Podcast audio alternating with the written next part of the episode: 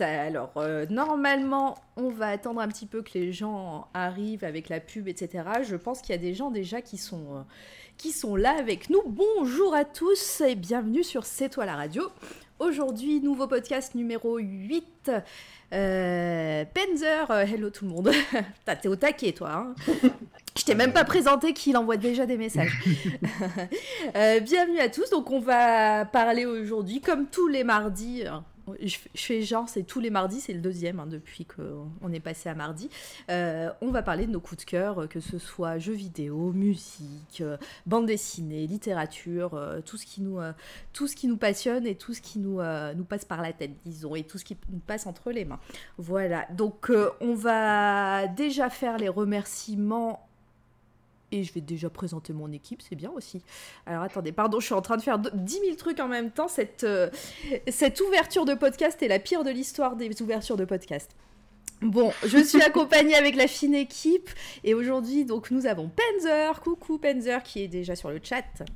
Coucou. Comment vas-tu? Tu reviens Euh, du bah, boulot ça va. Ouais, j'ai failli être en retard, mais tout va bien. T'as failli le renvoi C'est ça. En vote, en vote unanime. en, en vote unanime par moi-même. non, c'est pas vrai.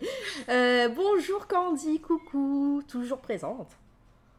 Et oui, toujours là. Coucou Mara, comment ça va toi? Bon, moi ça va, merci, euh, je suis au taquet. Mara multitâche, ouais, multitâche vite fait.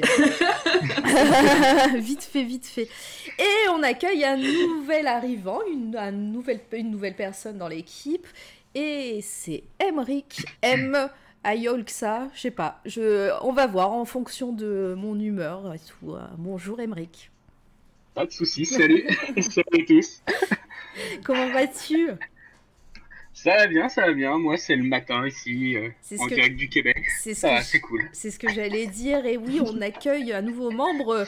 On s'interna- s'internationalise. Et, euh, et oui, tu es en direct euh, du Canada, du Québec. Et euh, ça, c'est cool. Donc voilà, ça, c'est bienvenue à toi. Et tu vas nous parler aussi de tes coups de cœur aujourd'hui. Oula, il y a un petit décalage. Non, non. Ah. Ah oui, il faut savoir qu'il est en résidence étudiante et sa, et sa, et sa Wi-Fi est pas ouf. T'es Ouais, le réseau est pas fou. Ouais, je suis là. Bon, c'est bon. Donc s'il y a des... si je me prends des vents, je le prends pas mal, promis. J'espère. T'inquiète. t'inquiète. Bon, on va commencer, on va partir dans le vif du sujet directement, comme ça. On est euh, le temps que les gens arrivent. Gengis Khan, coucou, bienvenue à toi, toujours là, fidèle au poste. Merci encore d'être là, merci de passer. Euh, Ah non, j'ai pas dit les remerciements parce qu'on a eu des nouveaux follow. Euh, on en a perdu un aussi, je ne sais pas qui, attention, mais euh, on, en a, on en a eu des nouveaux. Alors, depuis, euh, depuis le dernier jour. Ah, bonjour, LRN. C'est dur à dire. Il n'y a pas de voyelle dans ton nom. Bonjour à toi, merci pour ce nouveau follow LR. Je vais t'appeler LR. Et euh, pareil, on a eu un- il y a 5 heures un nouveau follow. Alors j'ai peur, j'espère que c'est pas des bots et qu'on se fait pas attaquer par des robots. Mais pareil, on a eu un E1J1N. Donc euh, le J1N, je vais l'appeler Jean, comme ça c'est bien. Euh, ça sera bon. On a eu hier pendant le live de Jaber, on a eu Foux152, merci à toi pour le follow et qui est là, je pense, pour Jaber. Donc je sais pas s'il est, euh, il est avec nous ce soir, mais merci en tout cas de nous avoir suivis. Je te le dis de vive voix. Pareil, hier on a eu Alaskay qui nous a suivis.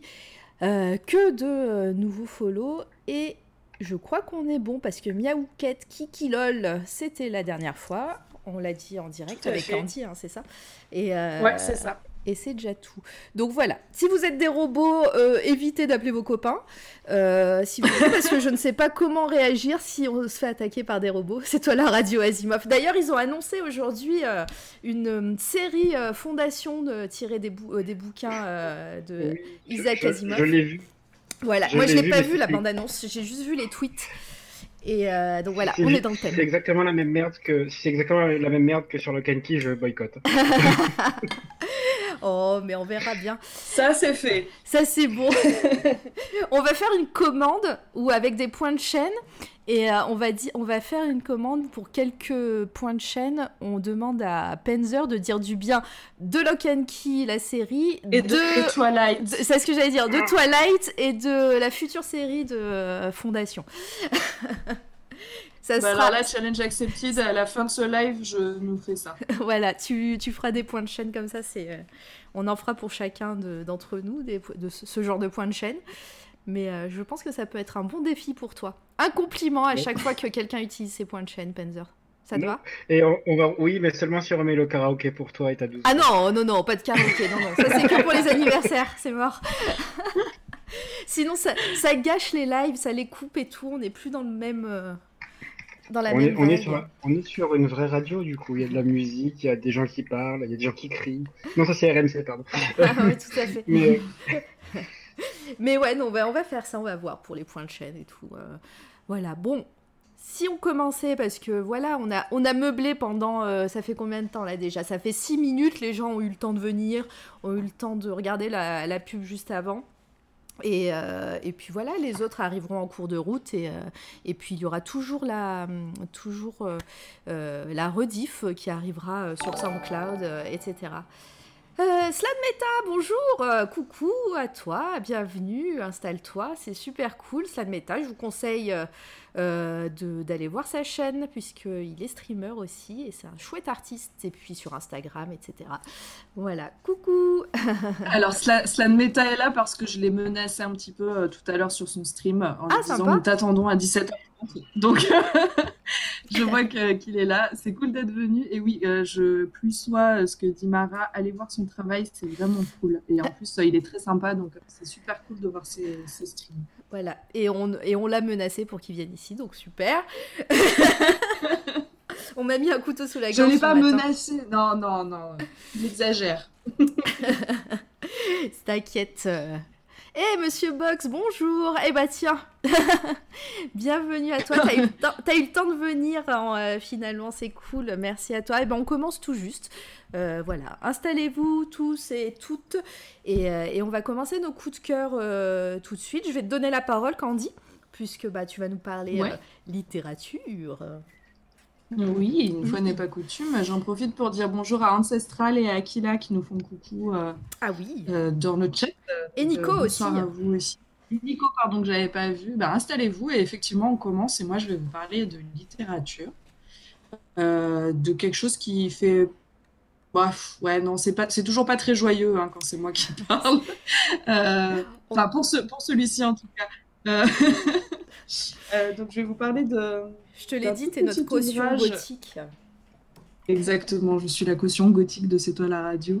Euh, donc, je vais vous parler de ce tout petit ouvrage qui s'appelle Des nouvelles de l'au-delà, qui a été, été écrit pardon, par Ji Yoon. Alors, désolé je, si je le prononce pas correctement, je, je- voilà, je m'en excuse d'avance. Euh, donc, ce sont des petites nouvelles qui sont e- extraites d'un bien plus grand euh, livre qui s'appelle Passe-temps d'un été à Londres. je vais jamais y arriver. Encore désolée pour la prononciation.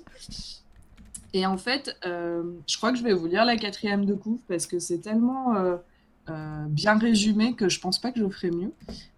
Donc, il est écrit Ce petit recueil diabolique nous entretient d'un monde fort différent du nôtre, celui de la Chine ancienne, avec ses croyances et superstitions touchant au spectre, démons, apparitions, disparitions, possessions et autres bizarreries semblant émaner directement de l'au-delà. Pendant des décennies, l'auteur rassemble à maintes anecdotes étranges rapportées par d'innombrables voyageurs, marchands, bandits errants par les landes et forêts hantées de revenants. Voilà, ça vous met un peu dans l'ambiance. hein. Euh, donc on n'est pas sur quelque chose de très joyeux, mais pour autant, euh, chaque nouvelle est quand même... euh, alors très concise pour le coup, ça ressemble un petit peu à Boko-chan dont nous a parlé Mara l'autre fois, sur des micro-nouvelles même. Euh, certaines ne font qu'une page, par exemple, euh, et c'est un tout petit format, hein, le livre que, je vous présente. Euh, mais l'écriture de l'auteur est tellement efficace que c'est suffisant finalement. Et euh, donc, euh, à travers ce livre, vous allez rencontrer euh, tout un tas de démons, de revenants, euh, d'histoires euh, de revenants qui viennent se venger, d'apparitions, de choses comme ça. Et en fait, ce qui est très sympa dans ce recueil, c'est que le doute plane. Est-ce que c'est quelque chose qui a vraiment été vécu par la personne qui l'a raconté? Est-ce que c'est quelque chose que la personne a inventé? Est-ce que c'est quelque chose que la personne a entendu euh, pendant très longtemps et que ça s'est répété, répété, puis déformé? On ne sait jamais. Et, euh, c'est ça qui est vraiment chouette avec ce livre. En plus, euh, bon, il est très court. Et voilà, vous pouvez vous faire plaisir en lisant quelques, quelques nouvelles de temps en temps. c'est vraiment Enfin, moi, j'ai trouvé ça très addictif parce qu'en fait, euh, vu que c'est très court, on a envie d'en savoir de plus en plus et on a envie d'en lire encore plus dès qu'on en a fini une. Euh, on parle toujours des prix. Euh, là, on est sur un livre à 2 euros, hein, donc on est loin des pièces de, de Gab que nous présente Gab à je sais plus combien de milliers d'euros.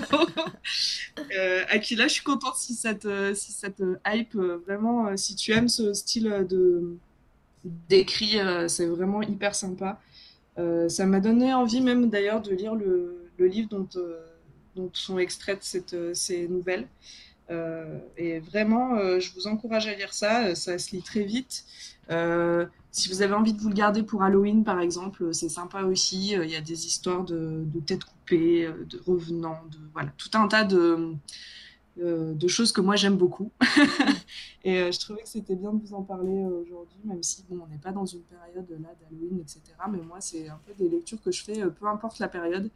et je, vous... Ouais, je vous invite à lire ce petit recueil de nouvelles qui est bien sympa. Et, si vous avez en plus envie de vous foutre un peu la trouille, c'est pas mal. Merci Oliver pour le host euh, juste au moment où, où euh, Candy parle, donc je t'ai même pas coupé, tu vois. Arrête de parler, justement. euh, Parfait, le timing était parfait. Du coup, là, tu disais que le doute se, euh, le doute se plane par rapport à ces histoires, si c'est des, des vrais témoignages ou, des, ou juste des, des rumeurs qui se sont passées de génération en génération, c'est ça?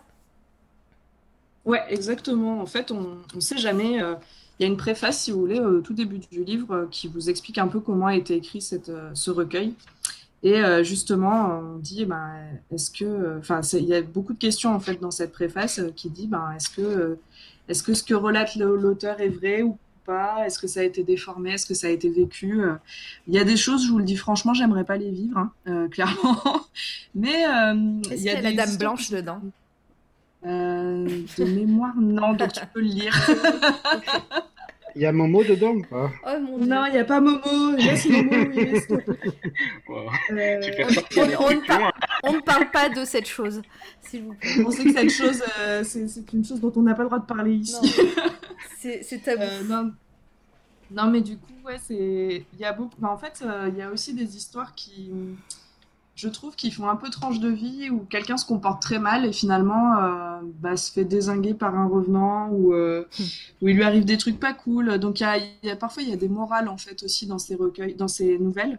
Et je pense que c'était ça aussi le but de l'auteur, c'était euh, peut-être de, de, de, faire une petite morale avec certaines de, de, ces nouvelles. je vous l'ai pas dit, mais c'est un auteur qui est, du, qui est né dans le XVIIIe siècle. Donc c'est des, des nouvelles qui sont qui sont un peu datées, mais qui pour autant euh, paraissent pas si vieilles que ça dans l'écriture et le et dans le contexte en tout cas.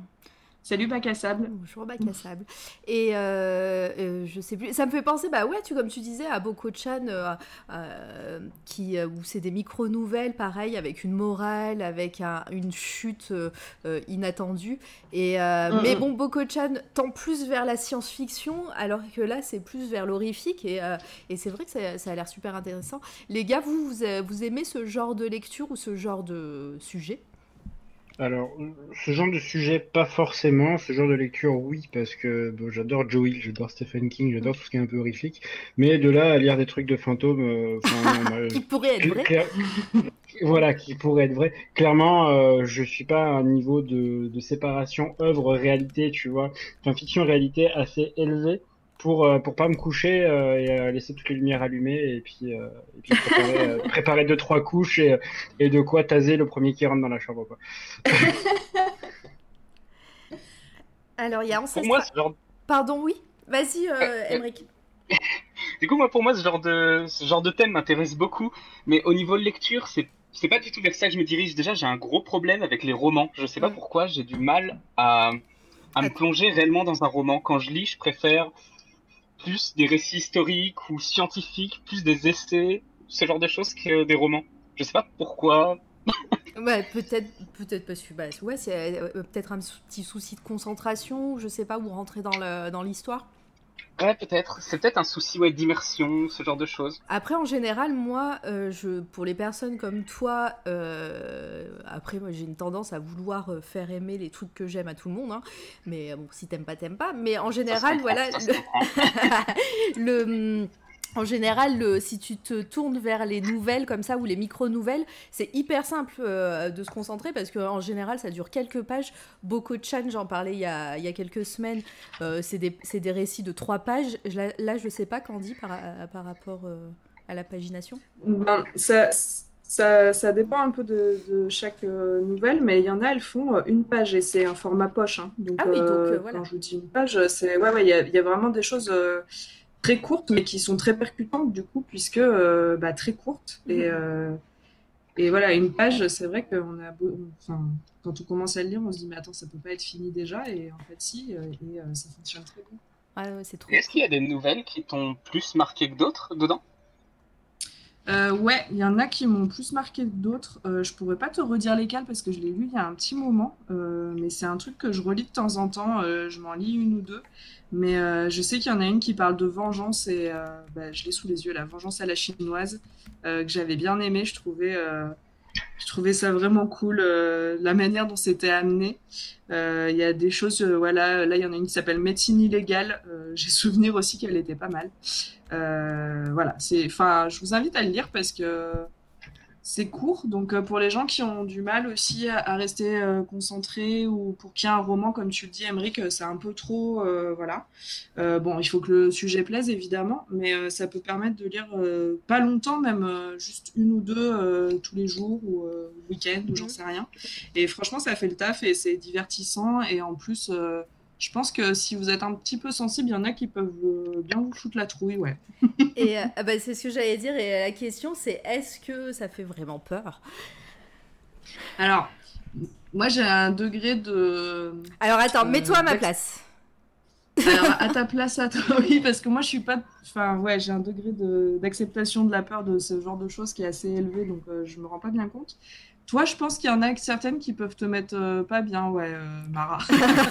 Je suis pas sûre qu'il faille que tu lises ça avant d'aller te coucher, par exemple. Oui, bah, mais même sans aller, vous savez, c'est- enfin même euh, si je le, je lis pas tard, euh, je pense que il y a moyen que je fasse une nuit blanche. hein, euh, Bah, étant donné que tu as une imagination assez fertile et que c'est très bien écrit, il y a des choses, ouais, peut-être que tu vas vite, euh, ouais, ça va vite te tourner dans la tête. Mais après, c'est le genre de thème que j'aime beaucoup. Et puis, c'est vrai que j'aime bien avoir peur. J'aime bien ce. Enfin, l'horrifique, quand il est bien et bien amené, c'est c'est vraiment un, euh, un thème qui me plaît. Et, mais par contre, ouais, je suis très bon public par rapport à ça. Et donc, ouais, ça me plaît. Mais en même temps, je flippe. voilà. Et c'est aussi ça qui est agréable en fait, c'est de se dire euh, bah, peut-être que là je vais flipper. Et, Enfin, moi c'est ça que j'aime aussi dans ce style de lecture, Mm, c'est que euh, bon là euh, rien n'est caché, hein, ça s'appelle des nouvelles de l'au-delà. Vous savez que vous n'allez pas lire un roman à l'eau de rose euh, au moment de- des fêtes de Noël, quoi. On sait à quoi on s'attend. Euh, et du coup, euh, bah, on est un peu dans l'ambiance quand on en lit plusieurs. En plus, on est vraiment dans le truc. Et puis, euh, bon, il faut enfin, le folklore chinois là-dessus, quand même, il est assez euh, dense et il y a beaucoup de légendes, il y a beaucoup de choses euh, là-dessus. Et puis, les croyances sont quand même beaucoup plus décuplées dans, dans ce- cette région-là du monde par rapport à d'autres, je trouve. Et du coup, ils ont un truc qui est hyper riche là-dessus. Et donc, les revenants, les démons, etc., c'est quelque chose qui est assez habituel. Et du coup, ils ont une manière de le traiter qui est hyper Mhm. Bah, normal pour eux en fait. Et euh, donc voilà, je, je pense que ça peut plaire à certains euh, qui aimeraient avoir, voilà, lire des petites nouvelles, euh, voire micro-nouvelles sur ce sujet-là. On en reparle pendant le mois d'Halloween. Avec grand plaisir, mais je n'aurai pas assez de temps pour tout, de parler de tout pour Halloween. Mais on a un mois, on a dit. On fera un mois. Et ouais, de- je pense. Dr First, euh, euh, juste de passage, First. coucou, euh, et ben merci de passer et de, de nous faire une petite vue comme ça, euh, c'est très sympa. Et merci encore pour hier. hein. Oh, c'est gentil Aquila euh, qui renouvelle Ah, son abonnement. Akila. Trop mignon. Et euh, merci à vous hein, pour votre soutien à chaque fois. On est de plus en plus nombreux et ça fait vraiment plaisir euh, euh, bah, voilà, que, que- que tout ça vous plaise. Et, et puis merci à toute la communauté des arts de Twitch qui nous a grandement aidés durant, ce, durant ces deux mois depuis qu'on a, qu'on a commencé. Voilà, voilà, c'est dit. Et en tout cas, merci Akila pour ton renouvellement d'abonnement cadeau offert par Volta. J'attendais un trou dans la conversation pour le faire. Il c'est gentil. suffisait de demander, Akila. c'est gentil. Mais c'est bizarre, ça a pas fait de, ça a pas fait d'alerte. Chelou. Euh, ça a juste fait une bizarre. alerte dans le chat, mais bon, c'est pas grave. Euh, voilà. Est-ce que tu voulais ajouter autre chose par rapport à ce livre? Alors 2 euros, hein, vraiment, pas. Voilà, pour la plage, pour Halloween et tout. euh, c'est- Exactement. Pour être très honnête, je l'ai même trouvé d'occasion à 1,50€, je crois. Oh, mais ça- Euh, enfin, voilà, si vous avez envie de ne pas vous ruiner et de vous faire plaisir, euh, que vous aimez ce style de, de lecture, euh, foncez. Bah, carrément. Carrément. Eh bien, on va passer à la suite. hein, euh, euh, si les gars, vous n'avez pas d'autres euh, d'autres remarques à ajouter, euh, Oui, le temps que je passe à la scène principale. Voilà. On va passer à Penzer et là, on va partir sur un, sur un tout autre registre et tout autre média. Euh, sans, sans transition. sans transition, comme d'hab. La météo Sans transition, on va parler jeux vidéo avec toi, évidemment. C'est ça, pour changer. Euh, promis, un jour, je vous parlerai musique euh, et, et comics, mais pas série télé, ça c'est sûr. Euh, Il y aurait trop, trop de rage en, en moi. Euh, ouais, ce soir, je vais vous parler d'un petit jeu coup de cœur, on va dire, de, bah, de mon enfance. Hein. Enfin, enfance, au sens, au sens large du terme. C'est Ratchet Gladiator. Donc, un énorme coup de cœur pour moi. Qui suis un très très grand fan de la série, de la série des Ratchet et Clank.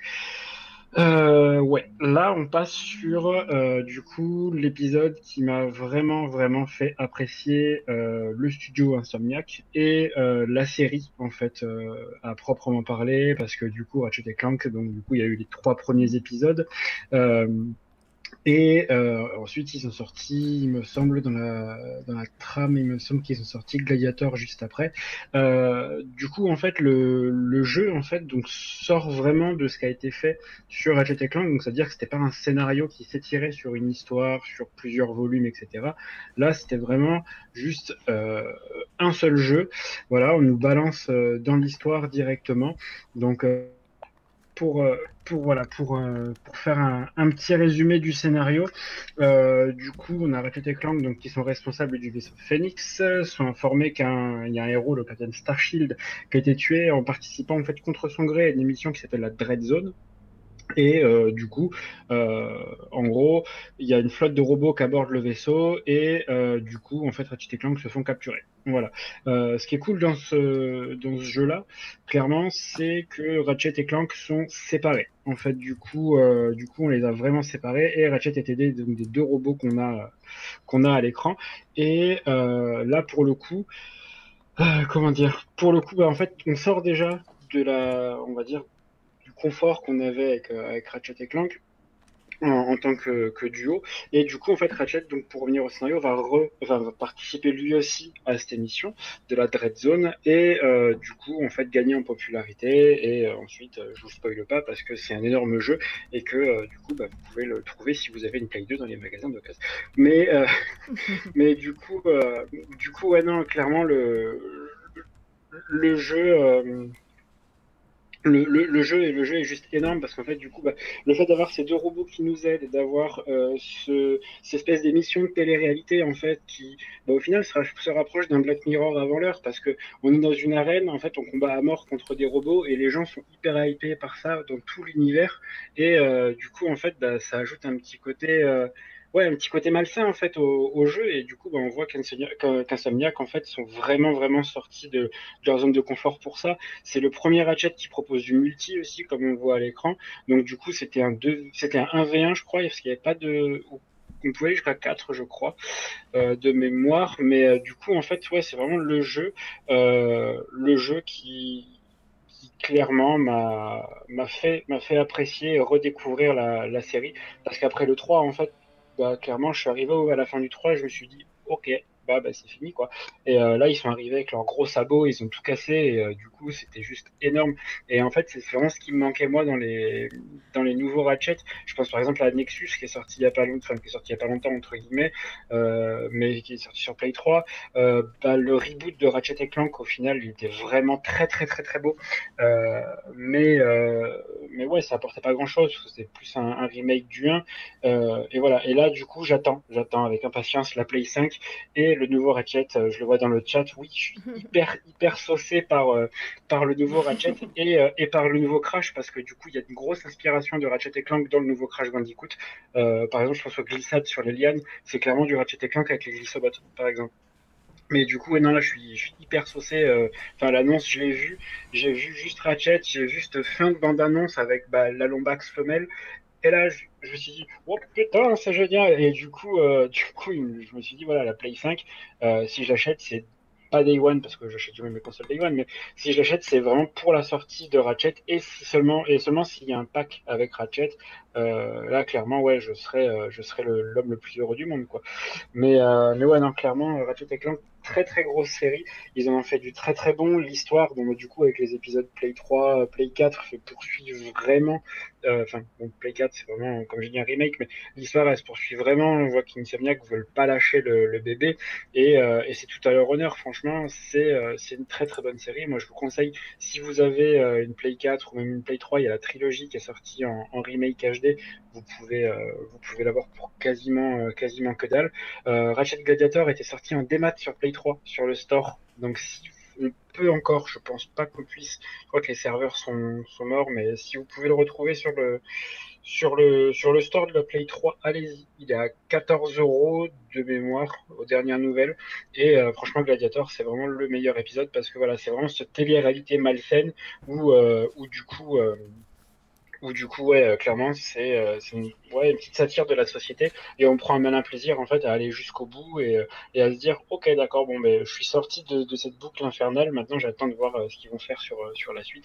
Et spoiler alert, c'était du très très bon. C'est vrai que moi, cette, cette licence, j'y ai pas trop trop joué. Je connais parce que bah, c'est une licence phare de, de la PS2. Euh, c'est ça, hein, Ouais. tu disais. hein. Euh, Euh, Play 2, ouais. donc c'est vrai qu'on on connaît, enfin moi je connais de vue en tout cas. Peut-être que toi, Emeric, tu, tu pourrais en dire plus et si tu aimes. Et je vois que tu as que tu as parlé sur le chat, que tu attends avec impatience. Oh oui, ouais, je l'attends beaucoup celui-là. Ça a aussi été. ouais, Ratchet Clank, c'est vraiment un jeu qui a marqué ouais, ma PS2. Genre, je l'ai eu. J'ai commencé, enfin, j'ai eu la PS2 avec Ratchet Clank et Jack and Daxter, donc j'attends aussi Ah ton oui. prochain sujet. Comment t'as Pas spoilé de spoil, pas de spoil. Ah merde, Ah, merde. Mais, euh, et du coup, euh, ouais, j'attends vraiment beaucoup ce, ce Ratchet sur, euh, sur PS5. Sachant que ouais, le, celui sur PS4, c'était un remake, c'était vraiment cool parce que bah, j'avais retrouvé un peu les sensations du, tout premier, mais ça manquait vraiment de nouveautés et c'est dommage qu'on en a eu qu'un sur PS4, si je dis pas de bêtises. Oui. Euh, oui, bah, on a une ex- euh, oui, on a eu que le remake en fait. Euh, Ouais, c'est ça. Et du coup, c'était vraiment dommage. J'espérais un autre. euh, parce que sur PS3, on en a eu un. Enfin, non, on en a eu deux. Il y en a un qui était un peu en Tower Mhm. Defense. C'était Euh, alors, spécial. Ouais, si je me souviens, sur Play 3, on en a eu trois. On a eu Quest for Booty, on a eu Crack in Time, on a Ah oui, eu ouais. Nexus. Et, euh, et ouais, c'est tout. En fait, ouais, on en a eu que trois. Ouais. Ok, ouais. Et euh, Mais, euh, Candy, toi, tu, tu connais la licence? Alors, je connais la licence, euh, mais je n'y ai jamais joué. euh, et là, je me demandais, euh, Panzer, il date de quand ce jeu-là que tu nous présentes? Alors, euh, il date de euh, d'un temps que les moins de La 20 ans ne peuvent pas connaître. Euh... euh, Ratchet Gladiator dans les années 2000, 2005. Voilà, c'était vraiment, euh, c'était vraiment Play- 1978. Play- ouais, c'était vraiment de, Euh, me parle pas comme ça, me rappelle pas les mauvais souvenirs de 98. Non, clairement, euh, ouais, c'était, euh, je vais pas dire fin de PS2, mais, euh, mais presque en fait, parce que du coup, il est sorti aussi sur Play 3, enfin après en démat, mais euh, je pense que ouais, il était là sur la fin de la Play 2, et euh, juste par, euh, juste voilà, par, par pure information, on peut le trouver à 10 euros en, en occasion sur Internet. Oh bah ça va. Pour une fois que tu nous présentes pas Ouais. un jeu qui, qui coûte 150 000 euros aussi. Non, mais les- Ratchet et Clank, en fait, tu veux, vu qu'ils ont eu l'avantage d'être sortis en Platinum, en fait, donc pour ceux qui, pour les plus jeunes d'entre nous, le, le Platinum, c'est l'équivalent des PlayStation Hit, en fait. C'est des jeux qui ont très très bien marché et qui sortent à bas prix. Donc là, par exemple, Ratchet et Clank en Platinum, il était à, euh, il était, c'était l'équivalent de, de 20 euros, en fait, à l'époque. Donc, euh, enfin, parce que du coup, il y a eu l'inflation, tout, tout ça. Mais euh, ouais, clairement, à l'époque, on pouvait le trouver en Platinum. Je crois qu'il était à 25 ou 30 euros. Donc, ça représentait pas grand chose. Donc oui, effectivement, c'est normal que des jeux comme ça euh, soient passés, soient passés en fait en occasion pas très cher en fait, parce que c'est des jeux qui ont été beaucoup édités et qu'on peut trouver en masse en fait dans les magasins de- d'occasion.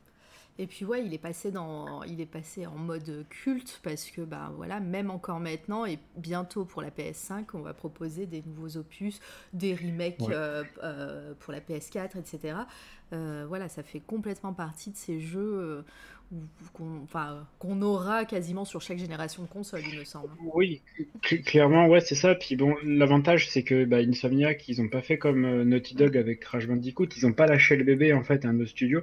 Ils se sont dit, bah, quitte à pas faire un opus euh, cette année ou les années d'après, ben on s'en fout en fait. On veut pas lâcher notre mascotte et on va revenir euh, plus beau, plus fort, plus grand. Et euh, bah, effectivement, en fait, ils ont fait ça déjà avec un film et euh, et enfin avec un film d'animation.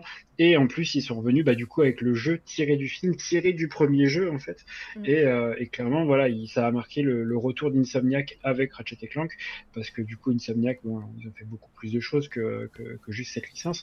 Mais, euh, mais ouais, clairement, moi, j'attends le prochain, euh, j'attends le prochain jeu en fait. Si euh, il est dans la même veine que A Euh, où justement on retrouvait, ce voyage dans le passé, parce que là donc ce sera entre dimensions, mais dans le Crack in Time, on avait un voyage dans le passé et dans l'histoire en fait des Lombax, donc la race de, Ratchet, qui est une race normalement éteinte. Et en fait, à la fin du trailer sur Play 5, euh, pas de spoil, hein, normalement tout le monde l'a vu, euh, mais du coup, en fait, on voit une Lombax femelle et du coup, en fait, qui est issue d'une autre dimension. Et bah, on peut se poser la question est-ce que dans d'autres dimensions, en fait, les Lombax ne se sont pas éteints et continuent toujours à vivre bah, en harmonie Et est-ce qu'il y a eu, euh, voilà, est-ce qu'il y a eu aussi un, un déclin ou un âge d'or des Lombax Et euh, clairement, c'est des questions euh, auxquelles j'attends, enfin, pour lesquelles j'attends des réponses en fait dans les dans l'épisode Play 5 parce que s'ils le font sur plusieurs épisodes, je dis rien, mais si c'est juste un épisode, juste à te dire bah voilà, on vous balance ça, et puis et puis bah là.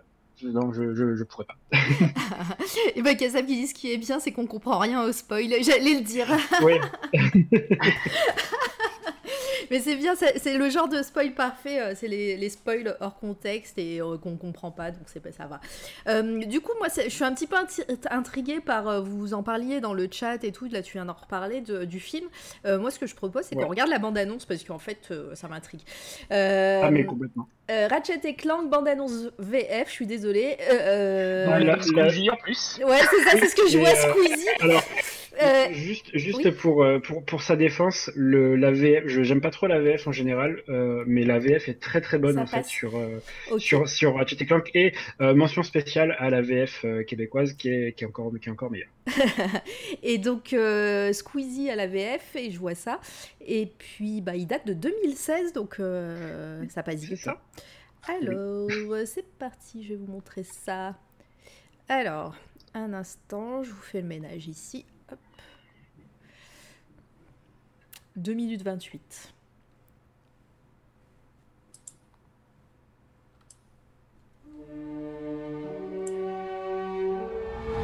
Dans un monde, Lancez la déplanétisation bon, dans un autre monde, Notre galaxie est en état d'alerte. Capitaine Quark? Les Rangers galactiques ont besoin d'une nouvelle recrue. un homme avec un rêve. En fait, je suis un lombax. Bon, d'accord, un Lombax avec un rêve. C'est vous que nous voulons. Allez Si vous êtes courageux, alors vous serez à la hauteur. Tu n'es pas à la hauteur. Attendez ah, Suivant Naîtra une magnifique amitié. Bon, ok, euh, pas forcément si magnifique, mais fracassante. Disons 7 sur 10. Je m'appelle Ratchet. Je crois que je vais t'appeler Clank. Plongé dans le côté obscur de l'univers. Dans seulement deux jours, les Rangers Galactiques seront anéantis. Et Stanley, es-tu en train de tweeter? Maman Appel moment. C'est toi ou Doudou Mais un être maléfique et sans limite. Je vais tout faire péter Vraiment sans limite. Là, c'est les plombs qui ont pété. Va leur donner la chance Une attaque est imminente et il me faut prévenir les Rangers. Je peux te filer un coup de main? De devenir des héros. Euh, non, non, des légendes. Non, attendez, en- encore mieux. Ah, Qui d'autre est partant pour aller tout de suite leur mettre une grosse pâtée? Enfin Le 13 avril, Massacrez-les tous lorsqu'une force galactique menace le monde, Je fonce dans le tas équipez-vous bien. C'était énorme Prouvez votre courage. Voici le moutonator Oh oh. Et fait péter Bim badaboum des planètes. Et magnéto, sexe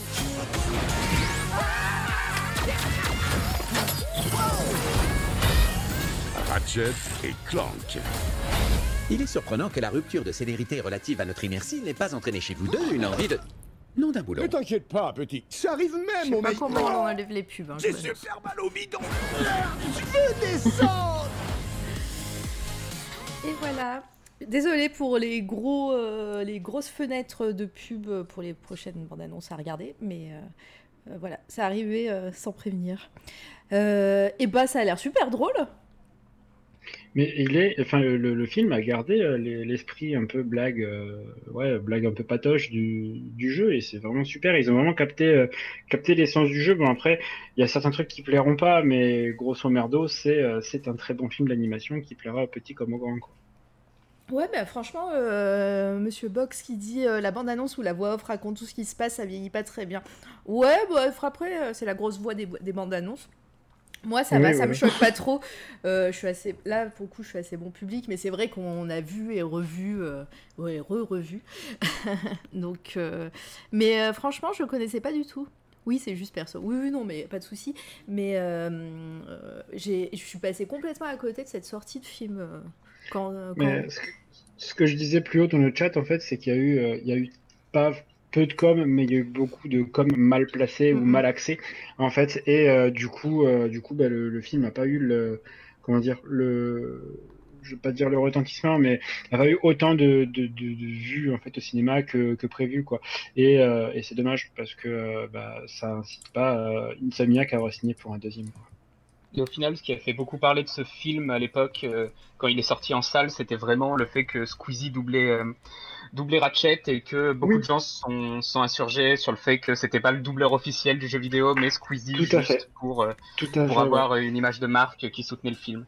Et le, Ouais. Donc certains l'ont boycotté pour ça. Ouais, je, je, je peux comprendre à la rigueur, mais enfin boycott, euh, voilà, ça c'est peut-être euh, Alors, ça va loin. Je, je peux comprendre parce que, par exemple, moi, si on sortait un, un, un film Kingdom Hearts sans la voix du doubleur officiel de Sora, je pèterais un câble et j'irais pas le voir. Mais clairement, pour avoir vu le film de Ratchet, euh, enfin, Squeezie est pas dérangeant. En fait, le personnage en lui-même, il est dérangeant parce que je supporte pas sa personnalité, mais je veux dire, sa voix en fait sur Ratchet, je trouve que ça colle pas mal, même si effectivement, bah, le doubleur, euh, le doubleur du jeu est juste légendaire, quoi.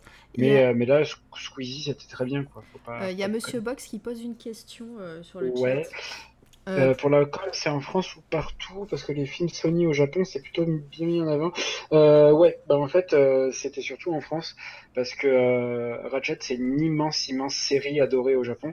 Et, euh, et du coup, en fait, en France, euh, bah, la com, elle était, elle était vraiment pourrie. Quoi. Il y a eu deux, trois pubs, euh, voilà, parce que Squeezie faisait le- la voix du film, mais euh, c'est pas forcément parce qu'il y a un film Ratchet. En fait, c'est plus, ouais, regardez, on a telle star et telle star dans notre Mhm. film. C'est un film d'animation, mais il y a eu aucune com fait, par exemple, bah, pour raviver un peu la flamme des, des, des vieux fans ou des vieux briscards qui, qui kiffaient Ratchet Clank, quoi. Oui, après, après ça, c'est pas que pour le jeu vidéo. hein. Enfin, moi qui lis beaucoup de comics, etc., euh, tous les, tous les hum, films Avengers, super-héros et, et, et Ouais. compagnie, euh, si ça a amené des lecteurs de comics, on ça se saurait hein, chez les libraires. hein. Euh, voilà, en général, Oui. en général les, les promos sont pas trop transversales. C'est vraiment. C'est vrai, c'est euh, voilà, c'est euh, les, euh, les producteurs et les distributeurs font en sorte que le film marche, mais ils vont pas, voilà, les, les éditeurs essayent tant bien que mal de, de mettre en avant leurs héros qui sont au cinéma, mais en général, c'est pas, les lecteurs ça. de comics sont, euh, ne sont pas là. Ouais. Juste pour, pour une petite info, parce que je vois que, que, que Monsieur Box demandait si le film avait marché, enfin, avait marché autre que, qu'en France. En fait, euh, en cumul, il a rapporté 11 millions de, de dollars au box-office US. Euh, j'ai pas les autres chiffres. euh, Je sais qu'en France, il a bidé, c'est sûr. Mm. Aux États-Unis, ben, pareil, je pense que bon, c'est une- on va dire c'est un petit score, mais euh, il me semble il me semble avoir lu quelque part que niveau Japon, euh, niveau Japon et, et Asie, ça, ça a très très bien marché, et parce que bah, du coup ils avaient tout ce merchandising aussi autour, euh, enfin voilà, ils avaient, ils avaient pas mal de choses. Ok, bon bah très bien. Euh, ça fait plaisir de voir, euh, de voir en tout cas encore un peu un petit jeu rétro euh, sur, sur l'antenne de C'est toi la radio. En tout cas, merci euh, Penzer. Est-ce que vous aviez quelque Eh ben, chose à rajouter, plaisir. les amis euh, Emric, Candy? Ah, je, veux bien, je veux bien juste rajouter quelque Ouais, chose. En fait, pour moi, Ratchet Clank, sa plus grande force, c'est son, son attirail d'armes. Vraiment, les armes sont géniales. Euh, toutes les armes sont, enfin, il y en a des loufoques, il y en a, il y a un gros vitron, c'est juste le fait de lancer une boule disco et ça fait danser tes ennemis, même les boss. Et ça, c'est vraiment cool. Donc, tu Oui, peux les attaquer pendant ce temps-là.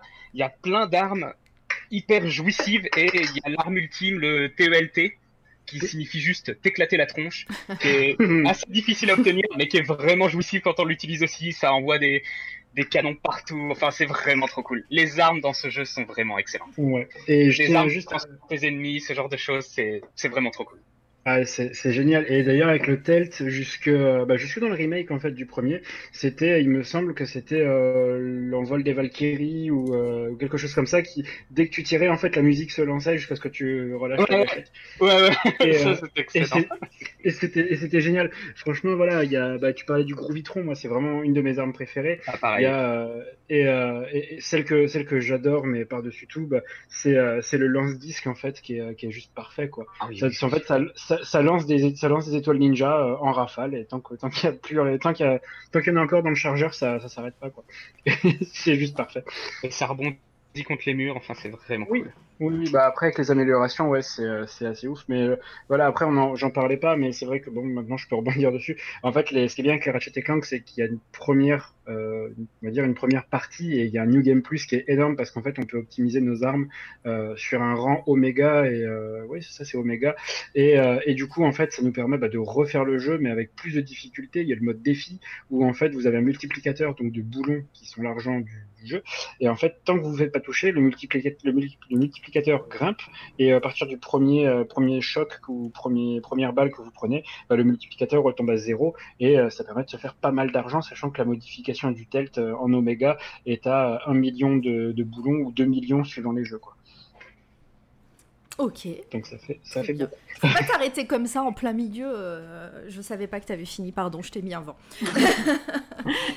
Pas Euh, de soucis. Bah, Très bien. Euh, bah, je vais garder la parole parce que pareil, hein, sans transition. Euh, encore une fois, hein, pour ceux qui connaissent pas, euh, c'est toi la radio. euh, on parle de nos coups de cœur, mais on n'a pas de fil rouge et on n'a pas de thème en, particulier. Donc on parle vraiment de ce qu'on a aimé sur le moment, ce qu'on a fait, ce qu'on a fait dans la semaine voilà, de toutes nos découvertes du moment, sans transition. Voilà, donc on va passer sans transition et il va falloir que je vous mette en situation. Je vais garder la parole. Et donc tout commença euh, quand on a fait l'interview de Volta euh, il y a deux semaines maintenant, Candy, c'est ça? Ouais. Ou plus, non? Non, deux, trois Je sais semaines plus. Je sais plus. Bon, Deux, bref, c'est pas trois, grave. je sais plus. c'est pas toi la trans, c'est pas toi la transition, si c'est moi la transition. Ça y est, c'est parti. Ce mot nous le connaissons pas, ni vous ni nous. ah bien la ref, j'aime beaucoup. Euh, et donc. Sur euh, quand on a fait l'interview de Volta, ça a été un petit peu fou au niveau du chat et on a eu un raid de un monsieur qui est dans le chat, Monsieur Box, Mr Box. Voilà. Donc euh, comme je suis une grande stalkeuse, j'ai cliqué sur son pseudo et je suis allée voir euh, ce qu'il faisait un petit peu parce qu'il est, il est arrivé en raid avec une vingtaine de personnes, il me semble. Oui, bonjour monsieur. C'est toi. Est trop cool. Elle est trop cool ton emote. Euh, donc voilà. Et euh, donc je suis allée voir un petit peu ce que faisait le monsieur parce que je vois qu'il était donc streamer et, euh, en effet il est dessinateur. On était un milliard. bon, ils sont pas restés, hein, t'es un milliard. hein. Et donc, et donc, je suis allée voir, bah, je suis un peu stalkée, je suis allée voir sur, sur son Instagram, que je vais mettre dans le chat hein, ici même. Copier, hop, coller. Voilà, donc si vous voulez aller voir son Instagram, on ira faire un tour tout à l'heure euh, ensemble. Et, euh, et du coup, bah, je vois qu'il a fait une bande dessinée euh, qui est sortie chez Michel Lafon. Et donc, bah, en fait, ni une ni deux, hein, j'ai cliqué sur acheter. et, alors attendez, je vais vous mettre ça. Gérald. Et donc c'est cette BD et je vais vous en parler puisque ça a été un coup de cœur. hein. Je l'ai lu euh, la semaine dernière. Euh, je l'ai reçu la semaine dernière. Je l'ai reçu, je l'ai, euh, lu la semaine dernière. Coucou Misu. 1 milliard dont 999 millions de bots, ouais. Clairement. Euh, et, donc, euh, et donc voilà, je, re- je, je- j'ai lu cette BD et du coup je me suis rendu compte que c'était euh, une adaptation d'un personnage qui existe sur YouTube créé par donc, le scénariste de la BD, Léopold Lemarchand. Et ce que je vous conseille, ce que... Et voilà, Mich. oui, qui de mieux que Micheline premier degré pour parler de Gérald qui prend tout au premier degré. Et je vais vous... On va regarder une vidéo de Léopold euh, sur, euh, sur Gérald et comme ça vous êtes en situation puisque moi j'avais pas les infos euh, avant mais voilà, je suis gentille, je vous mets les infos avant moi. Alors, Gérald, hop, ça dure 2 minutes 15 et c'est nickel. Hop là. Let's go. Vous allez bien rire. Et donc, mec, l'i- l'immeuble était en feu, il y avait des, des flammes partout, de la Ouais, fumée. bien sûr. Et les pompiers voulaient plus rentrer dedans parce que ça allait s'effondrer. Ah. Et là, bah, quand on entend un bruit d'enfant, un Oui, petit bébé qui pleure, d'accord. mec, je suis rentré direct, je suis ouais. rentré dans l'immeuble. Et tu l'as sauvé Bah oui, j'ai sauvé. d'accord. Mais j'ai sauvé le bébé. C'est ça, t'as sauvé le bébé. ouais. Et mon cul, c'est du poulet. Je savais que certaines personnes se faisaient refaire des parties du corps, mais j'étais loin d'imaginer que mon ami avait eu recours à la chirurgie esthétique pour s'implanter du poulet à la place du fessier. Pauvre bête. Non, par contre, vraiment, mec, ça reste entre nous parce que j'ai clairement noyé le poisson. Je pensais que les poissons étaient des animaux qui disposaient de branchies leur permettant de respirer sous l'eau grâce à l'oxygène dissous dans l'eau. Je faisais erreur. Mon ami a délibérément assassiné cet animal marin en le noyant. Et du coup, toi, avec ta meuf, ça va? Ouf, euh, bah ouais, ouais, ouais, ouais. euh, Il y a des hauts, il y a des bas, quoi. Après, on communique. Mais après, j'ai l'impression qu'avec elle, c'est comme pisser dans un violon, quoi. J'ai- Quelle idée d'uriner dans un violon? N'avait-il pas mieux à faire avec ce si noble instrument à cordes Vivaldi doit certainement se retourner dans sa tombe à l'heure qu'il est. Ok, ok. Oh Yes Fils de pute Ma mère m'avait toujours dit qu'elle était avocate. Et c'est ainsi, en pleine partie de FIFA, que mon amie m'apprenait qu'elle exerçait le métier de prostituée. J'aurais préféré qu'elle me dise la vérité. Non mais c'est incroyable, quand je joue au poker, je suis nul comme ça, là, je perds tout le temps. Et parfois j'ai le cul bordé de nouilles, quoi. C'est horrible. Ça doit lui faire si mal. Mais pourquoi s'inflige-t-elle cela? Des pattes dans un anus? Certaines personnes s'adonnent à des plaisirs sexuels étranges. Mais je respecte. Le respect est une valeur qui se perd de nos jours. Non mais ça c'est exactement comme l'histoire de Paf le chien, tu vois. De quoi? Euh, Paf le chien, la blague. là. Ouais, non Bah si, le chien qui traverse la route et paf, le chien. Pauvre bête. Elle qui n'avait rien demandé. Ce petit chien fidèle ne cherchait rien d'autre que de rentrer chez lui sagement. Certainement pour manger une poignée de croquettes ou espérer une caresse de son maître. Au revoir, paf.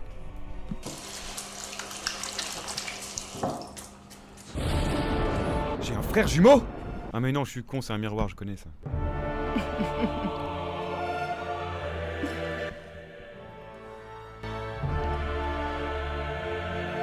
Et voilà. Donc vous avez le contexte.